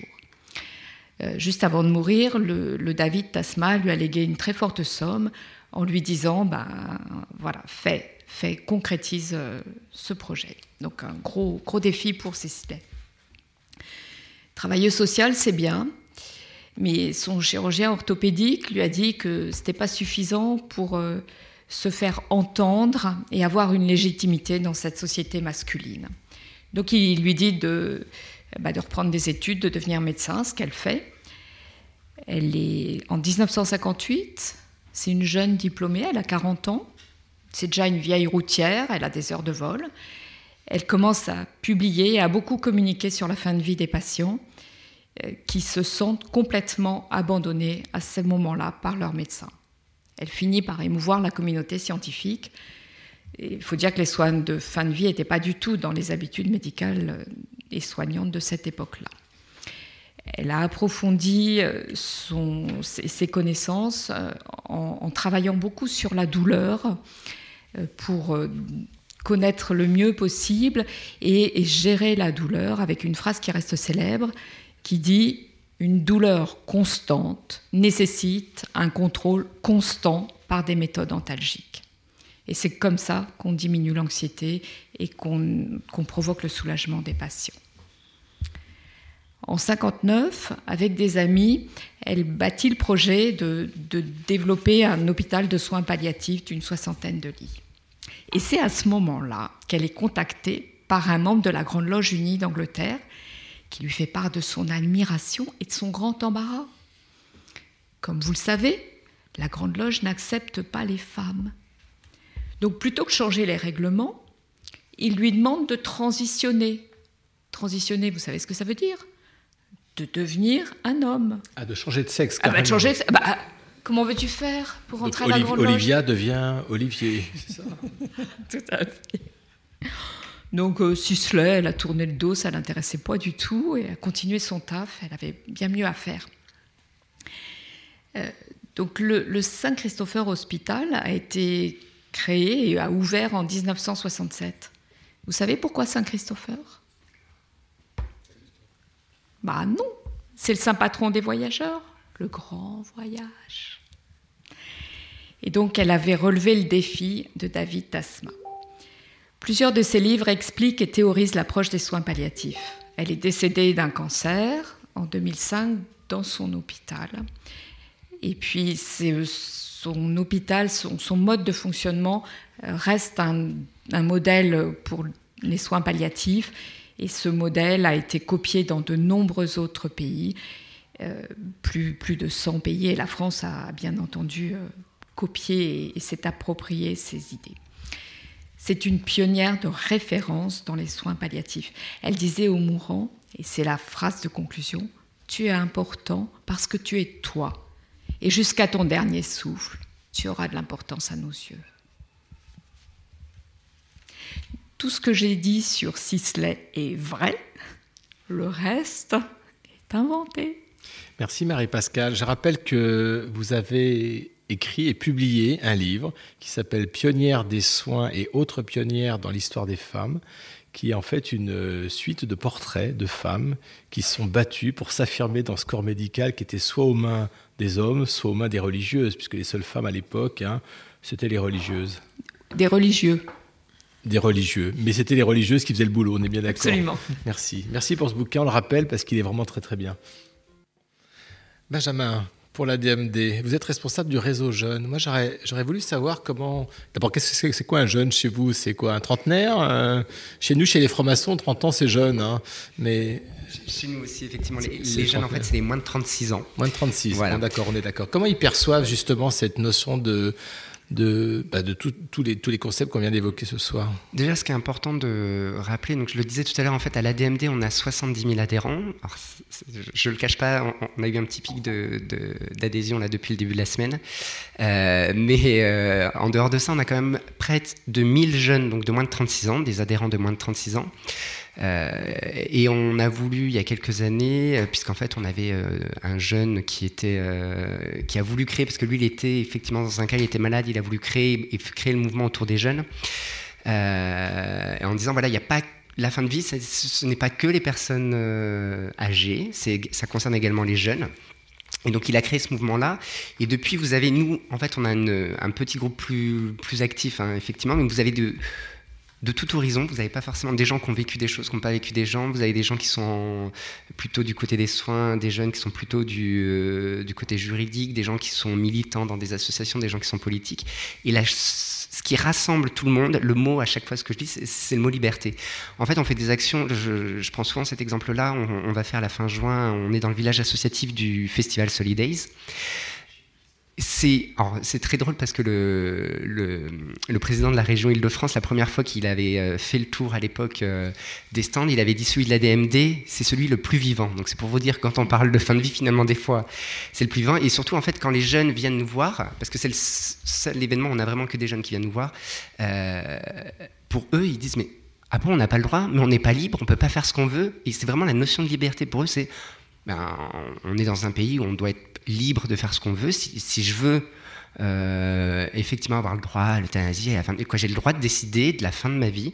Et c'est une notion chez les jeunes qui est hyper importante, qui est peut-être pas la, même chez, chez plus âgés. C'est vraiment, bah, je suis libre. Et on les interpelle sur le fait qu'ils pensent être libres, mais que malheureusement, au vu de la loi actuelle, il faut pouvoir rédiger ces directives anticipées. Donc on essaye de sensibiliser pour que les gens jeunes, parce que certains ils nous disent Oh, j'ai le temps de, de voir venir, et on dit Malheureusement, il y a des cas. Alors, malheureusement, on, prend le cas effectivement de Vincent Lambert en disant voilà, il, est jeune, il n'avait pas rédigé ses directives anticipées, il était comme vous. Il a dit à ses proches qu'il était libre et qu'il avait envie de ne pas finir dans un état végétatif, ce qui en fait, il faut l'écrire.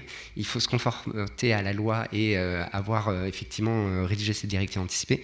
Donc voilà, en fait, on a quand même beaucoup de jeunes et on en a de plus en plus, que de plus en plus se rendre compte qu'en fait, parce que c'est un sujet qu'ils n'avaient pas pensé quand, quand tout à l'heure on parlait qu'il faut parler de, la mort. Effectivement, des fois quand on est jeune, on n'y pense pas. Et dès qu'on se pose la question et qu'on se rend compte qu'en fait, euh, c'est pas ce qu'on pensait, qu'en France on, meurt mal, effectivement.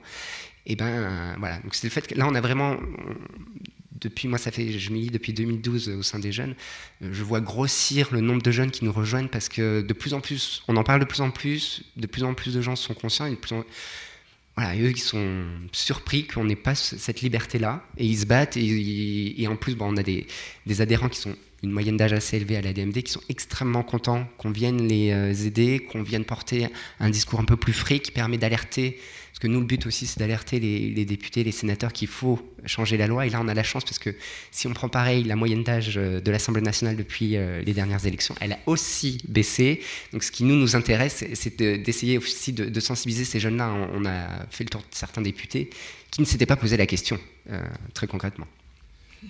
Nicolas Sauvage. Une réponse très Très courte parce qu'on a deux, deux questions d'auditeurs. Très euh, court, un, un- un point sur la loi Leonetti telle qu'elle est aujourd'hui et pourquoi il faut euh, faire des directives anticipées.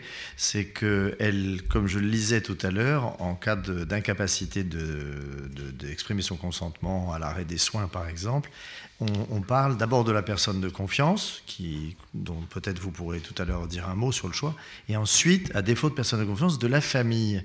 Et cette loi Leonetti a l'air juste d'ignorer qu'en France, il y a deux couples sur trois qui divorcent et que donc on peut se retrouver, que, que, des affaires Lambert, on en a une aujourd'hui médiatique, mais il peut y en avoir 25 000 parce que beaucoup de familles se sont séparées. Qu'est-ce qui dit que euh, la famille, la famille c'est qui La famille? C'est les, c'est la première, euh, ce sont les premiers enfants du premier lit. C'est peut-être quand même euh, l'ancien époux ou l'ancienne épouse, l'ex-époux, l'ex-épouse.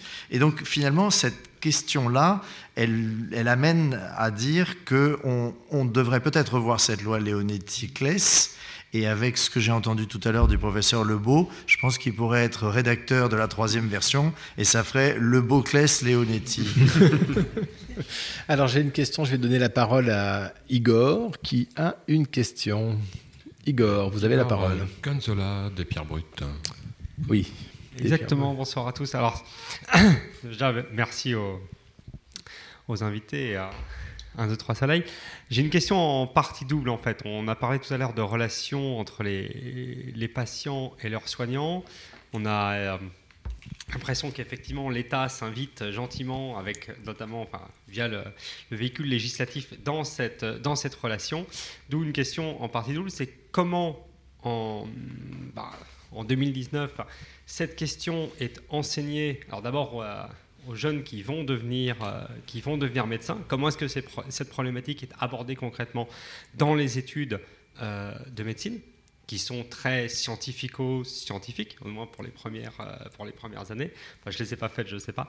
Et, euh, et d'autre part, finalement, comment est-ce qu'ensuite, enfin, pourquoi est-ce qu'on s'arrête sur ces questions Pourquoi est-ce que l'État devrait être, euh, ou est, selon vous, de fait, partie prenante de cette relation de, de la vie? C'est-à-dire que finalement, on, on, en revient à cette... Euh, voilà, vous disiez que les jeunes voulaient, euh, voulaient être, être libres. Euh, D'accord, mais en fait, on doit en passer par la loi. Alors, je ne sais pas si M. Leonetti sera encore député euh, sous la 16e législature, parce que je ne sais pas si sous la 15e ça va fonctionner comme ça. Mais voilà, donc c'est une question un petit peu en partie c'est est-ce que finalement, il ne faudrait pas en revenir aux, aux patients et à la relation qu'ils ont avec. Euh, avec leurs médecins, sans l'État. Voilà. Je pense qu'on. C'est enfin, pour ça une question en partie double. Mais ce, que, ce que j'avais compris, c'est qu'il y avait besoin besoin d'un encadrement juridique. Puisque... Je, oui, je pourrais compléter. Mais c'est une bonne je pourrais question. Compléter, je pourrais compléter la question avec le serment d'Hippocrate. D'Hippocrate, pardon. c'est le simple. Non, parce que j'ai euh, une amie très proche qui a prêté serment, son serment hier après-midi. J'ai trouvé ça absolument solennel et très, très beau. Et est-ce est que est-ce que le serment d'Hippocrate n'est pas à la base de tous les problèmes, en fait Alors, en, en, fait, en fait, il y a un aspect, il y a un aspect juridique qui est très facile. Euh, la question de, de, de ce, cet auditeur, c'est d'Igor, c'est pourquoi l'État s'invite? C'est simple. Euh, dans la euh, Convention européenne des droits de l'homme, article 2, euh, la vie est, le propre de l'être humain, c'est ce qui est écrit, il y a d'autres espèces qui vivent, mais la vie est le propre de l'être humain, elle doit être portée au plus haut des valeurs de l'humain. Donc en fait, euh, tous les pays qui sont dans la Convention européenne des droits de l'homme, dont la France, sont obligés de placer la vie tout à fait en haut. C'est pour ça que dès lors que quelqu'un va retirer la vie à quelqu'un d'autre d'une façon acceptée ou se retirer la vie, l'État est obligé d'intervenir. Et les guerres atomiques, ça pose pas de problème au même état à ce moment-là, on n'est pas tout à fait dans quelque chose qui a été choisi. Mais non, mais c'est le problème de Moïse et c'est le problème du code de déontologie. C'est-à-dire, tu ne tueras point, c'est bien beau, mais la légitime défense, ça existe. Les guerres de religion, ça existait. Donc arrêtez de nous dire, on n'a pas le droit de tuer. Martine Richki. Je n'irai pas chercher Moïse. Je dirais simplement que heureusement que la loi est là. Parce qu'il faut se souvenir du programme T4 des nazis et que la maladie mentale euh, autorisait l'euthanasie active des malades mentaux. Eh bien, heureusement que la loi est là. La loi, elle permet aussi d'éviter, tant mieux si Nicolas aime beaucoup sa belle-mère, mais ça pourrait, il pourrait en être autrement, que la belle-mère ait un très bel héritage à laisser et que certains poussent un petit peu. Il me semble, dans ce que nous avons dit, qu'il y a quelque chose qui manque, c'est-à-dire aborder l'aspect paisible de la mort. Eh bien, c'est inscrit dans la loi, c'est inscrit dans la première loi de, la loi Kouchner de 22 septembre 97 de tête, le double effet des antalgiques, c'est-à-dire il est écrit que le médecin doit prescrire un médicament qui permet de soulager la douleur, même si, c'est ça le double effet, à la dose prescrite, il s'avère que ça entraîne la mort. Ouais, il a pour effet d'abréger la vie. Voilà. C'est Alors là, je- là, je suis désolé, je suis obligé d'intervenir. D'abord, c'est le double, je le voudrais double finir. effet. Je Le double effet, c'est la loi Leonetti. Bernard, je voudrais finir. C'est-à-dire que il y a le double effet des antalgiques, parce que face à la mort, on a tous peur de souffrir, d'avoir mal, et donc la loi permet justement d'aborder cela. Toute personne qui souffre en France a le droit de demander à être soulagée. Même si on nous dit que la morphine est réservée aux cas extrêmes, et c'est dramatique de voir aujourd'hui, quels que soient les services, des gens qui ont mal parce qu'on leur dit Ah, mais non, on va pas vous prescrire ça. Ce n'est pas encore l'heure, comme s'il fallait être à l'article de la mort pour avoir droit à être soulagé. Donc il y a ça. Il y a euh, la peur que nous avons de faire de la peine à nos proches. Donc ça, c'est omniprésent dans les situations de fin de vie. Et aider à permettre le détachement, c'est aussi la base de l'accompagnement. Permettre aux gens d'exprimer ce qu'ils n'osent pas dire, comment ils vont le dire, mettre, alors, mettre en ordre ses affaires pour pouvoir mourir. Donc, permettre tout doucement qu'évolue dans l'accompagnement le détachement. Certaines personnes ne meurent pas, on en a parlé, avant qu'un enfant ne vienne et vont tenir jusqu'au là où l'équipe soignante ne comprend pas. L'enfant vient, arrive de voyage, la personne décède deux heures après. Et ça, je l'ai vécu, et je l'ai vécu y compris pour des proches. Donc il y a la peur de la douleur, la peur de faire de la peine à ses proches, et puis, troisième chose, ne pas être seul. Voilà. On a peur de mourir seul, comme si on allait s'enfoncer dans l'obscurité. Et là, c'est encore dommage de voir des soignants qui ne rentrent plus dans la chambre d'un malade parce que elles ont peur de se confronter à leur propre souffrance. Heureusement, ce n'est pas le cas de tous, mais il y a ça. On a peur de la mort. Et quand je dis il faut apprendre à en parler, c'est pas forcément triste. Et c'est tout l'intérêt de simplifier parfois les débats et de dire on, a, on peut parler de la mort. Oui, on peut se dire certaines choses. Ça va pas nous empêcher de mourir, mais ça va faciliter le chemin qui va vers ça. Ne pas souffrir, accompagner le détachement et ne pas être seul. Merci Martine. À une question d'un auditeur traduit par la douce voix de Yann. Bonsoir. Donc il y a beaucoup de réactions en fait sur les réseaux sociaux autant que dans le public et euh, beaucoup de questions convergent en fait vers le fait est-ce que la France n'est pas hypocrite dans le sens où euh, elle euh, elle laisse en fait les les Français aller mettre fin à leur vie dans les pays limitrophes comme la, la France et la Belgique. La Suisse et la Belgique, pardon, excusez-moi, et que du coup, euh, elle, elle n'assume pas en fait ce- ce- cette fin de vie, euh, elle ou, euh, ou ceux qui légifèrent. Alors, ben, il y a un micro pour deux, c'est Benjamin ou Bernard. Non. Allez, c'est Benjamin qui a la Je- parole. Effectivement, moi je vais aller dans le sens que ce- dans ce sens-là. Oui, nous on estime effectivement à la DMD que c'est hypocrite. En plus, pour information, à la Belgique, c'est pris en charge par la sécurité sociale française. Ben oui, parce qu'il y a un accord, donc c'est quand même pris en charge par la sécurité sociale française. Donc c'est- extrêmement hypocrite. On laisse faire les médecins belges ce que nous on n'ose pas faire en France. Et ce qui est très important, c'est de regarder euh, l'INED, qui est l'Institut national des études démographiques, qui fait euh, un état des. Voilà, dans les statistiques, a effectivement les morts. Aujourd'hui, en France, on a 2000 morts par euthanasie en France. mais c'est pas légalisé. Mais pourtant, il y en a 2000 qui sont comptabilisés par les instituts démographiques.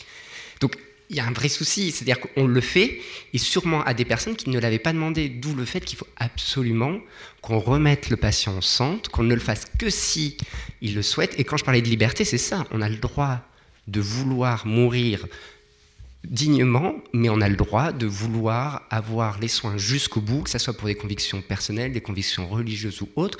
Tout le monde doit être respecté. Et aujourd'hui en France, ce n'est pas le cas. Récemment, le docteur Delocht, qui a écrit plusieurs livres sur ce problème, qui est un médecin belge, a dit ras-le-bol des Français.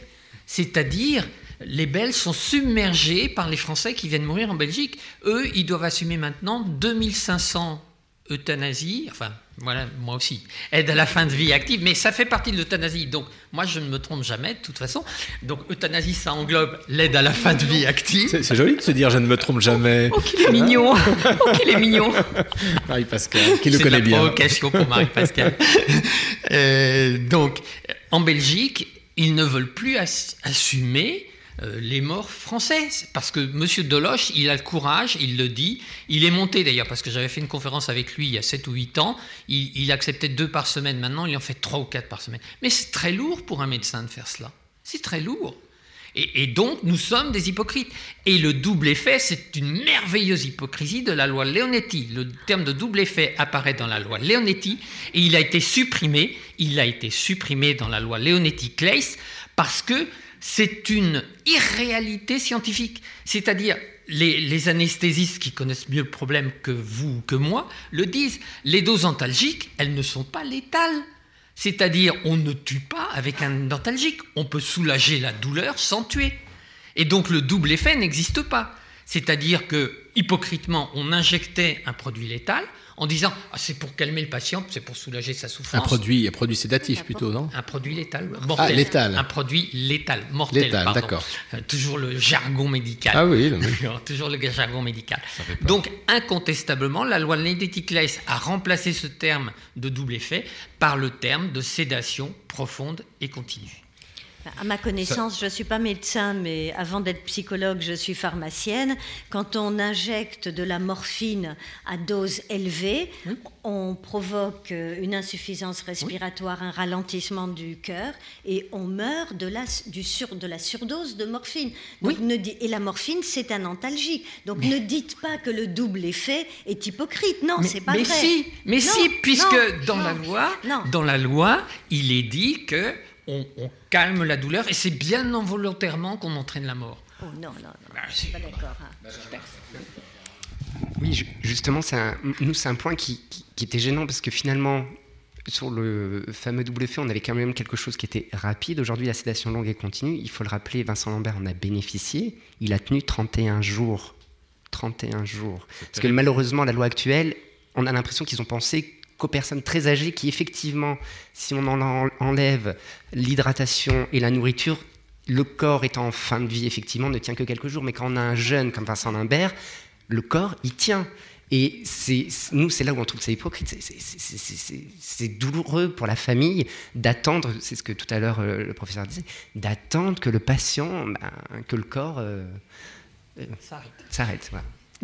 Même, même chez les sujets âgés, même si chez les sujets déments, ça peut durer un mois. euh. C'est affreux. Moi, j'ai une- je voudrais soulever du coup une double et une triple hypocrisie, mais je pense que ça pourra faire l'objet d'une autre émission. Je voudrais que vous le reteniez. C'est que là, on, on- on dit en fait qu'on on se décharge de la mort sur la Belgique ou des pays voisins. Donc, on a cette hypocrisie-là par rapport à la mort.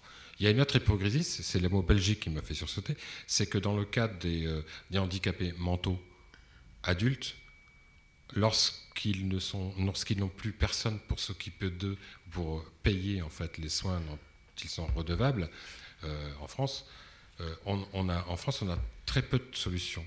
Soit on les envoie en HP, ou on- pour le coup, on abrège leur vie d'une manière totale. Soit, bah, si on a envie qu'ils puissent continuer à vivre, on les envoie où? En Belgique. En Belgique. En Belgique, il y a des structures faites pour les, pour les recueillir. Ceux qui n'existent pas en France. Qui Pour les autistes, notamment.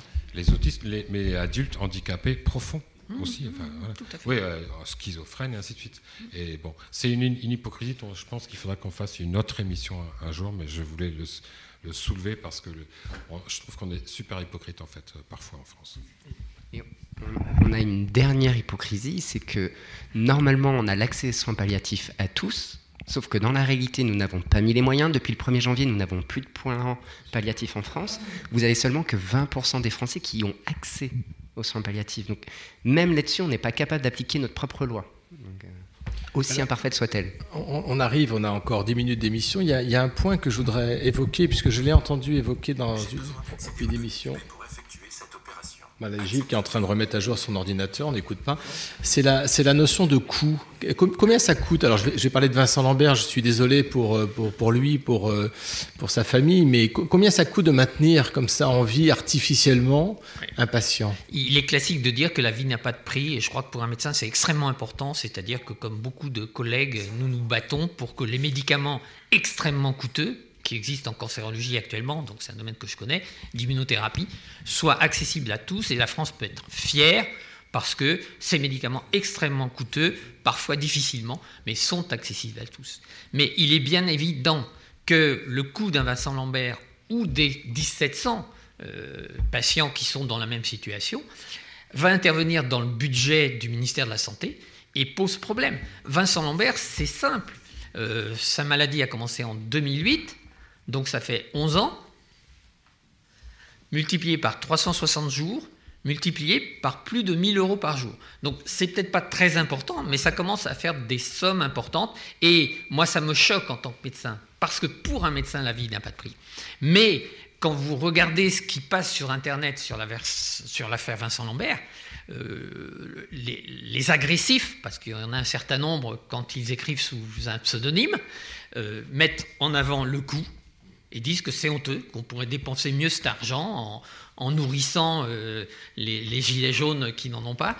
Et puis, euh, ils mettent accent aussi sur le, le, sadisme et sur la cruauté de la mer, euh, dans ce, et, et, surtout sur la remontada des avocats qui a choqué beaucoup de Français. Tout à fait. Donc sur le, sur le coup, c'est quelque chose qui est, qui est pris en compte? Non. Non, c'est quelque chose non, qui n'intervient jamais. On dépense, on dépense. Mais personnellement, ça, ça, Non, mais je comprends qu'en tant que médecin, on a du mal à, à, dire combien ça coûte. Mais c'est une vraie question, en fait. Mais, mais c'est aux financiers de décider, c'est pas à nous. Nous, on se bat pour la vie.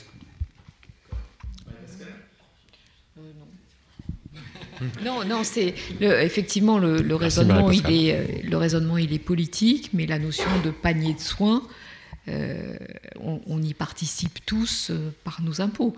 Donc euh, on devrait pouvoir, euh, nous aussi, euh, avoir notre avis là-dessus. Alors si on fait des émissions comme, comme ce soir, c'est aussi pour dépasser les propos qu'on peut lire à droite à gauche sur, sur Internet et, et, aller plus loin et éclairer avec... C'est pour ça on que vous êtes des, là autour de cette table et on, on, on, a on en est ravis. On est ravis, on les, on les lit et des fois, même quand on ne veut pas les lire, on, est, on y est confronté. Il y a, quand même quelque chose qu'il faudrait que nos auditeurs, enfin et tout le monde se prennent, en, prennent en compte, c'est que on n'est pas tous obligés de, de mourir d'une des maladies orphelines et ainsi de suite qui peuplent les émissions de télé et de radio et pour lesquelles on déclenche des, des levées de fonds pas possibles. Hein, je pense, bon, je ne citerai, citerai, pas. Mais il y a une chose dont on peut être sûr, c'est qu'on mourra tous. Donc on, on, aura toujours un jour à souffrir de, de sa mort. Et ça ne se passera pas forcément dans le meilleur des mondes, dans un lit la nuit. Donc voilà, je pense que effectivement c'est quelque chose que, tout un chacun devrait avoir à cœur euh, de se soucier. Et euh, j'espère que cette mission euh, y aura participé. Alors, pour terminer, je vais vous offrir une belle phrase que j'aime beaucoup, qui est d'Amadou Ampateba, qui est un écrivain d'origine AOF, puisqu'il était né sous l'ancienne AOF, qui était né au Mali, et qui a écrit la très belle phrase suivante J'ai appris à voir venir la mort avec le même calme que je vois tomber la nuit lorsque le jour décline.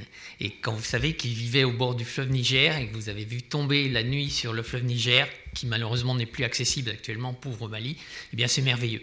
Et, et Amadou Ampateba a raison, la mort c'est pas horrible. Épicure disait, elle n'existe pas, puisque avant elle, je suis là, après elle, je ne suis plus. Donc la, la mort, c'est un instantané. Ce qui est inacceptable, c'est l'agonie et la souffrance c'est l'abandon des autres. Et c'est sur cela que nous devons lutter et que je me bats depuis des années parce que j'ai assisté la mort de plus de 4000 patients. Donc je sais ce que c'est. Je crois que j'ai le droit d'en parler. À l'inverse de certains qui en parlent et qui ne savent pas tellement ce que c'est. Ben, je crois que nous allons finir sur ces mots. Merci, euh, merci à tous. On arrive à- au terme de cette émission d'un, deux, trois soleils sur un sujet qui n'était pas facile, mais je crois que les débats et les questions des auditeurs et surtout vos réponses nous ont permis d'éclairer, d'apporter un éclairage, euh, je dirais, euh, dénué des passions. hein. On essaye, euh, en tout cas, d'être, de mettre notre passion de côté. Donc, je voulais remercier bah, le professeur Bernard Lebeau d'avoir participé à cette émission, Benjamin Matli en particulier pour, pour l'association ADMD. Je voulais également remercier, alors là, je vais essayer de pas, pas, pas abîmer le nom, Martine Schricki-Reinecke. Ah bah bravo, on y arrive hein, en fin d'émission. Et puis euh, Nicolas Sauvage de nous avoir accompagnés euh, sur ces aspects juridiques, médicaux, sociétaux, philosophiques, psychologiques, hein, de, de, de l'aide. Hein, c'est pas l'accompagnement de l'aide à la fin de vie.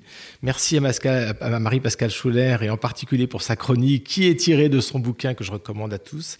Merci à Yann, merci à Gilles, merci à Jean-François et à Daniel. Et puis merci à vous tous d'avoir écouté cette émission. La prochaine émission de Radio Delta, c'est fin juin, c'est le 28 juin, et on, recevra un, auteur qui s'appelle euh, Hervé Priel et qui a écrit euh, un livre sur le langage ésotérique des fables de La Fontaine. Tout le monde connaît les fables de La Fontaine, mais on va en avoir une, une lecture euh, complètement différente. Et je donne la parole à Yann parce que je crois que le 7 juin, il se passe autre chose sur Radio Delta. Tout à fait, Philippe. Donc, le 7 juin, en fait, on- exceptionnellement, au mois de juin, on se retrouvera le premier et non pas le, le deuxième vendredi du mois de juin pour euh, une émission des pierres brutes sur le conspirationnisme. Mais ça, ça le fera. Ça sera sur quoi? Ça sera sur quoi, Ça pardon? sera sur le conspirationnisme et le complotisme. Oh là là, ça va donner ça. Je et pense donc, que ça va on donner. recevra Emmanuel euh, Kreis, euh, chercheur qui a écrit euh, ut Deus, anti-judéo-maçonnisme et occultisme en France sous la Troisième République. On recevra Dimitri Abli, blogueur qui a écrit Complot facile pour briller en société et qui anime la page Facebook du même nom. Et Catherine Picard, ancienne présidente de l'UNAFDI, Union nationale des associations de défense des familles et des individus victimes aux sectes. Donc on vous invite à nous écouter le, le 7 juin sur, euh, sur Radio Delta. À 20h. À 20h. Dernier mot, Marie-Pascale Eh, on vous rappelle à tous et à toutes que notre euh, émission se fait avec euh, notre bon vouloir et, et le matériel. euh, euh, voilà, que. Beaucoup de que bonne volonté, Gilles- beaucoup d'investissement personnel. Voilà, que de Gilles euh, a beaucoup investi et que si, si vous nous aimez, le mieux c'est de nous vous le dire avec des petits cœurs sur Facebook et puis surtout d'aller sur la page Hello Asso et de, de participer, de faire votre don, de donner votre obol. Euh, ça nous aidera pour les investissements et pour vous en mettre plein les oreilles.